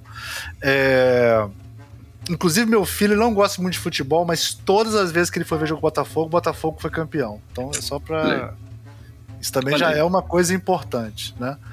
É, mas eles não gostam mais de futebol. Vamos falar a verdade aqui, gente. A nova geração não se, eles não veem televisão mais, eles não se ligam mais em futebol, eles gostam muito mais de esportes e tal, né? Mas a gente vê uma nova, um, uma nova galera no jornalismo, né? O Casimiro, Pedro Certezas, né? Essa, que eles falam com uma linguagem que consegue trazer esse público jovem, né? E meio que misturado com humor também, né? Um humor autodepreciativo que o botafoguense gosta. Como é que vocês acham que vai funcionar? Isso, assim. Eu acho que o Rob pode até começar a falar um pouco disso, assim. Eu converso muito com um professor lá, o que dá aula comigo aí, ela a gente conversa muito sobre essa questão, né? De como mudou né, essa linguagem. É uma galera que ao mesmo tempo. No caso do Casimiro do Pedro Certeza, não porque eles são jornalistas, né? Se eu não me engano. Mas tem muitos que são, sei lá, só influencers e tal, né? Que não tem treinamento, que não estudam, não tem nada disso, assim. Mas o que, que você acha dessa nova linguagem sobre de futebol que está surgindo, Rob? É, eu, eu, eu, falei brevemente aqui, né, sobre esses canais novos de mídia independente, né, que tratam do Botafogo, né. É, a, a, grande maioria são de jovens jornalistas que estão tentando se posicionar ainda. Obviamente, é um mercado muito curto de exposição, né, para que você tenha evidência. Então, você acaba caminhando por uma outra forma, que é de você criar o seu próprio mercado, né, é, e com um conhecimento profundo, a maioria deles que estão tem esses canais do Botafogo, é, com uma vontade de mostrar e de, tá, de ser participativo muito grande, praticamente é, 24 horas por dia, né, que virou uma, uma forma nova de se consumir né, o, qualquer tipo de coisa hoje, né? Você tem um canal onde você cativa uma audiência, você vai tendo aquilo e você fala sobre aquilo que você gosta, sobre aquilo que você conhece. Eu acho que isso é muito importante para você cativar a torcida nova, mas eu acho que ainda precisa de uma referência básica que é a do time conquistar título. Eu acho que é do time conquistar título, que é do time ter ídolos. Eu acho que o crescimento do clube como formação sempre foi por causa dos seus ídolos, né? Você for voltar do Botafogo, você tem em ídolos recentes do Botafogo, o Louco Abreu, você tem vou tendo que voltar para o Túlio, enfim, quando o Botafogo sempre foi aquela referência de 1962 Sim. com cinco jogadores titulares na Copa do Mundo, em 70 com com o, vários jogadores, né? Enfim, quando e sempre com participações, sendo o clube que mais cedeu jogadores para a seleção brasileira em Copas do Mundo.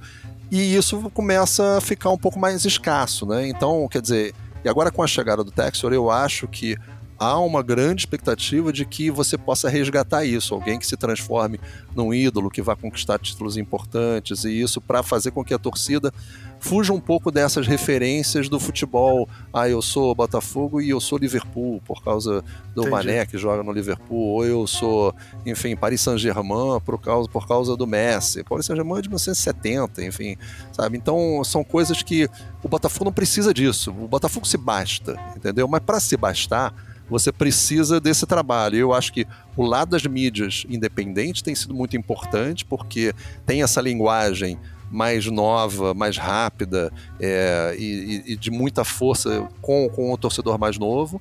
E tem essa questão também que eu acho que com a chegada de um investidor para dentro do Botafogo, eu acho que você abre um campo de reconquista importante dentro dos torneios que são fundamentais né, para o clube se estabelecer como um dos grandes que foi, como um dos maiores do mundo que foi o Botafogo da década de 60 e enfim, e que é, está longe, estava longe de ser isso durante muito tempo. Né? É, a gente teve Sidorf ficou pouco tempo, né? Pra ele, se ele ficasse mais uns dois, três anos, Sidorf ia, ia virar um grande ídolo também do Botafogo, eu acho. Assim. E teve o Jefferson recentemente também, né? Sim, claro, que claro. É uma, que é uma, mas é realmente o que você falou, né? Falta essa essa, esse ponto, essa interface, né, para trazer a nova geração, né, uma interface que, que pode ser representada por um, por um, por um ou alguns ídolos, né, que eles se identifiquem, que fale a linguagem deles, né, é verdade. Mas o, o... para além disso, é, e, e o, investimento em outras áreas, por exemplo, porque eu fico pensando assim, é o que eu estou falando, é, é Bom, os influencers são importantes porque os caras não assistem TV mais. O meu filho não assiste, eu tô falando sério. O meu, o meu filho tem 23 anos, ele não assiste TV há uns 10 anos. É sério isso. Meu filho não assiste TV. Né? Ele, o que ele consome é pelo, pela internet, de informação, tudo isso ele não assiste. É uma é... plataforma diferente, né? A gente, é... O que a gente chama de TV na, pra gente, na nossa época, né? Que virou televisão a cabo e tal, hoje em dia é o aparelho celular, onde você Twitch. passa a ver e consumir é. tudo aquilo, né? É. é, se você consegue, se você consegue é, trazer o cara para esse para essa para esse para essa para essa pra esse suporte diferente, né? E aí você tem um canal no YouTube, você tem transmissão pelo YouTube, né? Quer dizer, você tem outras coisas, isso está interagindo com ele e tem que falar, né? Tem que falar a linguagem, tem que tá, estar tá onde ele está, né? E aí a gente vê um movimento de você estar tá presente nos, nas diferentes plataformas Cê, o, e, o Bruno, e falar, e falar a linguagem visual deles. Aí a gente está voltando a falar um pouco de design, né? Não sei se você sabe disso, mas não, o, o, campeonato carioca não está sendo transmitido Sim. pela TV. Não, não, não. Ah. Pois é, não, pois é, eu tenho, eu tenho acompanhado daqui, é, né? É. Mas, mas exatamente isso, quer dizer, você você está presente. O carioca foi pela Record. Foi pela Record. Sim, ele teve. Foram. É, é o Carioca teve direito Carioca de, foi pela Record. de transmissão é, em alguns jogos. E alguns jogos, né? Mas alguns jogos. Teve muito jogo que eu assisti pelo YouTube. Ah, como a Globo fazia também, né? É. Complementando. Hora Premiere, hora Sport TV, hora TV aberta. Pois é. Mas, mas então, o jogo ele tá, mas a pessoa tem que estar tá presente lá. Isso eu acho que da, da, da questão do, dos ídolos é, é importante. A gente mesmo né, fala esse referencial. Ah, o Garrincha, o torcedor do Garrincha. A gente falou aqui disso. Né? Mas e tem outra coisa também que mudou, que a arena, como se tornou o estádio hoje em dia, eu, eu, moro no Maracanã, eu moro na Barra, mas eu morei no Maracanã a vida inteira, no, no Maracanã. É, esse, esse novo formato de arena que é um que é uma virou uma coisa classe média total também, né? Então quem vai no Maracanã hoje em dia é a classe média do Rio de Janeiro, né? Não, e ó, a população não vai mais, né? Não tem mais não, a geral, não tem mais o. Então eu acho que todo esse essa mudança, né, essas mudanças que aconteceram nos últimos anos, vão, vai ter que ser muito levado em consideração nas estratégias dos Não, clubes, olha, esse, esse, ponto que você tocou do Maracanã, ele é muito importante. Maracaninho pessoas, agora. Agora virou Maracanã. É, as pessoas, quando vão analisar esse fenômeno, desse comportamento da audiência de futebol, muita gente não enxerga isso com atenção. Eu, no, no tempo que eu trabalhei no, no Sistema Globo de Rádio, a gente fez na época, tô falando de 2015, é, a gente fez pesquisa na época para entender por que, que as pessoas estavam consumindo menos futebol. E daí era um, um, consumo menor geral. É claro que tinha a ressaca do 7 a 1 mas uma das coisas que o consumidor de futebol do Rio sentia muita falta era do ritual do Maracanã, que é uma coisa que, para moradores de outros estados e de outras cidades, talvez não seja muito compreensível. Porque, por exemplo, São Paulo ou Rio Grande do Sul tem essa coisa do clube ter seu próprio estádio né? E aqui, claro, a gente brinca, né? Que o Botafogo tem o Engenhão, né? o Vasco tem São Januário. A gente brinca mas, não, brinca não. Não, não, brinca com o seguinte detalhe. Não, terminei. Brinca com o detalhe, com essa coisa do estádio, mas na verdade todos os clubes cultuam o Maracanã. A gente tem o, o reconhecimento da, da, da, importância simbólica que essa construção tem, enfim, de toda, de tudo que o Botafogo viveu no Maracanã. Então a gente reconhece essa coisa desse espaço comum. Mas tem um outro detalhe também que, que eu queria complementar nessa questão da mídia, que eu acho que resume um pouco do que o Rob falou. O clube precisa gerar conteúdo. Não adianta nada você ter um monte de gente falando sobre o Botafogo e o Botafogo não colaborar entregando aquilo que essas pessoas precisam para trabalhar, que é conteúdo, é ter o que falar, não é? é o Botafogo viveu até por conta dessas suas questões internas de administração, uma perda de foco monumental, né? Porque a gente ficava entre o noticiário no gramado que não era tão agradável, com o que acontecia nos bastidores, que às vezes era pior ainda, porque a gente vinha com aquelas disputas políticas internas, e às vezes eu sinto por parte da mídia tradicional e por parte de alguns jornalistas dedicados ao esporte, até um certo ressentimento, porque com essa fase nova que o Botafogo vai passar, essa cobertura política que a gente está acostumado a ver no esporte, isso, isso fica um pouco segundo plano, porque o Botafogo vira uma empresa. E todos nós aqui temos ou tivemos a experiência de trabalhar na iniciativa privada, E a gente sabe que não tem essa muito. Ah, tá bom, tem o um grupo de oposição ao dono. Sabe o que, que acontece com o um grupo de oposição ao dono de uma empresa? É mandado pra rua. Então não tem muito esse, esse debate. Ah, não, não concordo com o John Textor. O que, que o John Textor pode fazer? Pode sentar e conversar e tentar convencê-lo. E se não convencer? Porta da rua, serventia da casa. É uma, é uma forma diferente de cobrir. É, talvez a gente tenha que pegar mais do jornalismo econômico que acontece do que o próprio jornalismo esportivo é uma coisa um pouco esquisita, que vai envolver uma adaptação de todo mundo. Agora, independente de qualquer coisa, esse ponto do jornalismo esportivo independente, ele traz uma outra coisa que eu acho fantástica, que é uma reclamação, sempre foi uma reclamação histórica dos torcedores do Botafogo, que é o espaço, o protagonismo do clube no noticiário do futebol. A gente sempre reclamou, a gente pedia isonomia. Não pedia nem mais nem menos, só isonomia. É, teve uma experiência uns anos atrás no Rio de Janeiro, né, da criação de um jornal esportivo só para o Flamengo, que foi o Vencer. Não sei se vocês lembram, que era um é. jornal ligado ao lance. Que, inclusive, o dono do lance, que era flamenguista, né? O lance foi vendido. Mas por que, que não deu certo? Porque eles queriam trazer para cá a filosofia do futebol espanhol, a consultoria que, que projetou esse jornal, que foi a Cases, era uma consultoria espanhola. E assim, ó, vamos fazer aqui o que a gente faz lá, né? O time de Madrid, então vamos cobrir o Real Madrid, né? O time Barcelona, a gente cobre o Barcelona. E aqui não, porque ele demorou para entender, tiveram que perder dinheiro e fechar um jornal para entender qual é a realidade, de que mesmo que a pessoa não torça para o Botafogo, um flamenguista, um tricolor, um vascaíno, ele quer saber do Botafogo. Por quê? Vai enfrentar o Botafogo em algum momento, ou por uma questão de sociabilização, porque ele tem amigos botafoguenses e ele quer brincar com esses amigos, da mesma maneira como nós, botafoguenses, queremos saber o que acontece no Flamengo. A gente quer saber o que acontece no Fluminense, porque a gente vai enfrentar esses clubes e a gente quer brincar com os nossos amigos. Porque o futebol é isso, o futebol é sociabilização. Então você precisa ter esse conteúdo, um conteúdo geral, diverso, que as mídias digitais promovem, porque é sob demanda. Essa também é outra discussão, né? A, o, talvez a, a, nova geração não é que não esteja assistindo TV, ela está assistindo TV quando quer. Que é uma coisa que a TV aberta e TV paga, que são lineares, né? ou seja, dependem de grade, elas impõem isso. Só que agora não, agora a pessoa vai assistir, por exemplo, Redação Sport TV, só a parte que lhe convém, quando lhe convém.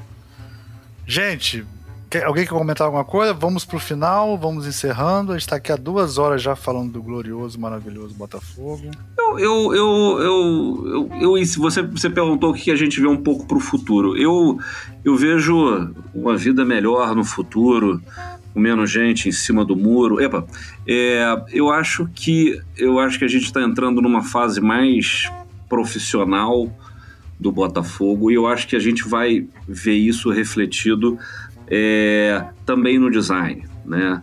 A gente tá, o Rob tinha mencionado essa, essa procura, esse carinho maior que a gente tem que ter com a história do clube, com, com os registros do clube, com é, porque isso é patrimônio do clube e isso é do interesse, né? Também o que o Fernando tinha mencionado, né? Quer dizer, o que, que se comprou? Você comprou essa marca, né? E essa marca ela tem um histórico e, e a gente vai ver como a gente já está vendo, até porque a gente tem um ativo muito importante, que é esse escudo glorioso, com todos os, todas as perdões que eu posso fazer né, dessa, dessa frase, é, mas a gente, a gente tem, tem tudo para ter isso melhor. A gente apontou algumas coisas aqui.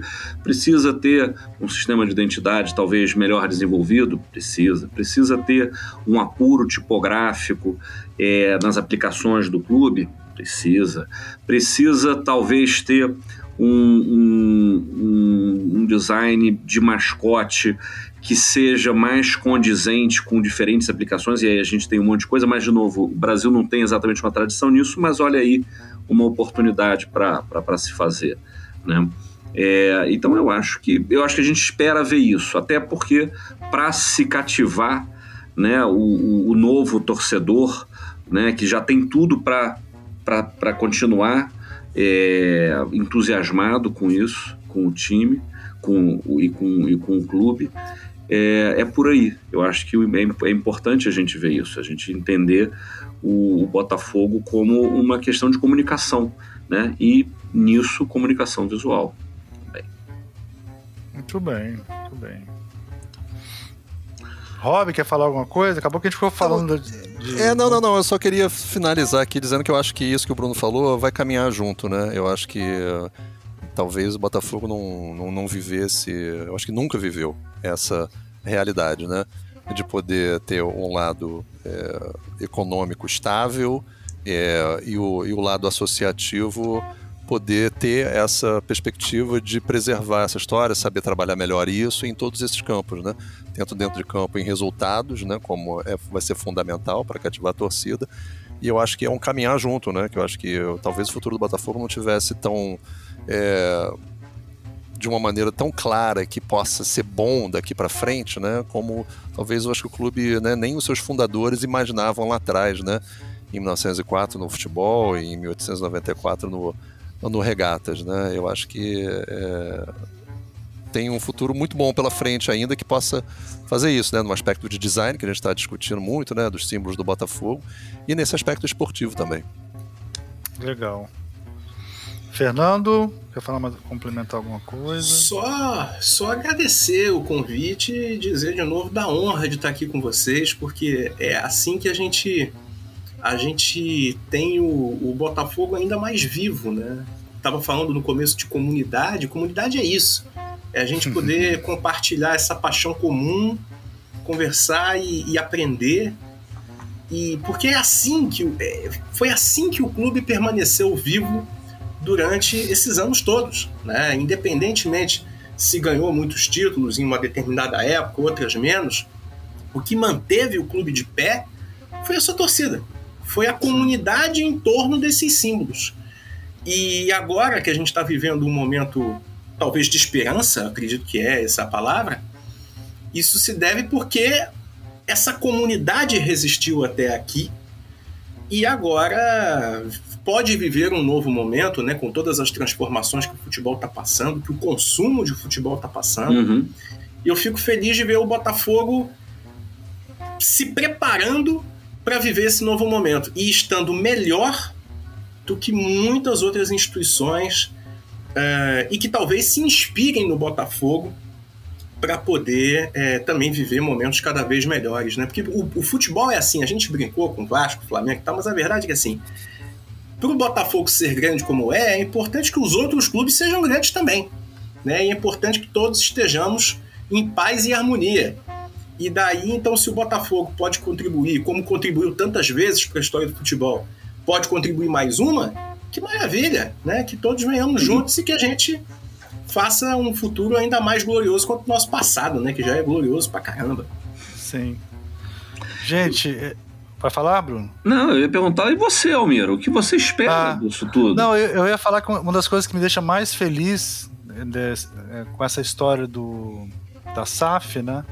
É que o Botafogo sempre defendeu, dependeu muito de patronos, né? Mil Pinheiro, é, é, o, o Carlito, né?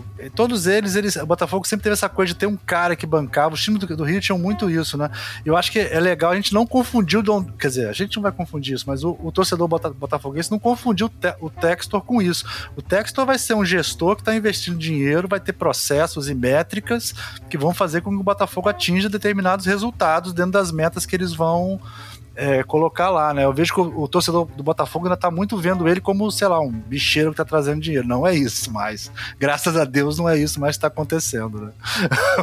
é, uma, é uma empresa de verdade. Então é outro nível organizacional, né? Outra coisa, outra realidade. O Botafogo tá entrando em outro, em outro estágio, né? E agradecer essa galera aí, gente de bem, de bom gosto, que participou hoje do nosso programa. Dizer que vamos ver se a gente marca no final do ano, quando o Botafogo for campeão brasileiro. A gente marca um outro podcast, tá? A gente tem aí a data de 8 de dezembro para comemorar oficialmente os 80 anos do melhor escudo de futebol do mundo. Bom, mais uma vez, obrigado, hein, pelo Valeu, gente. Obrigado. A gente termina aqui dando um tchauzinho, Rob. Eu sei que você é meio brega, mas o pessoal gosta, eles exigem. Então a gente dá um tchau. Tchauzinho. Tchau, tchau.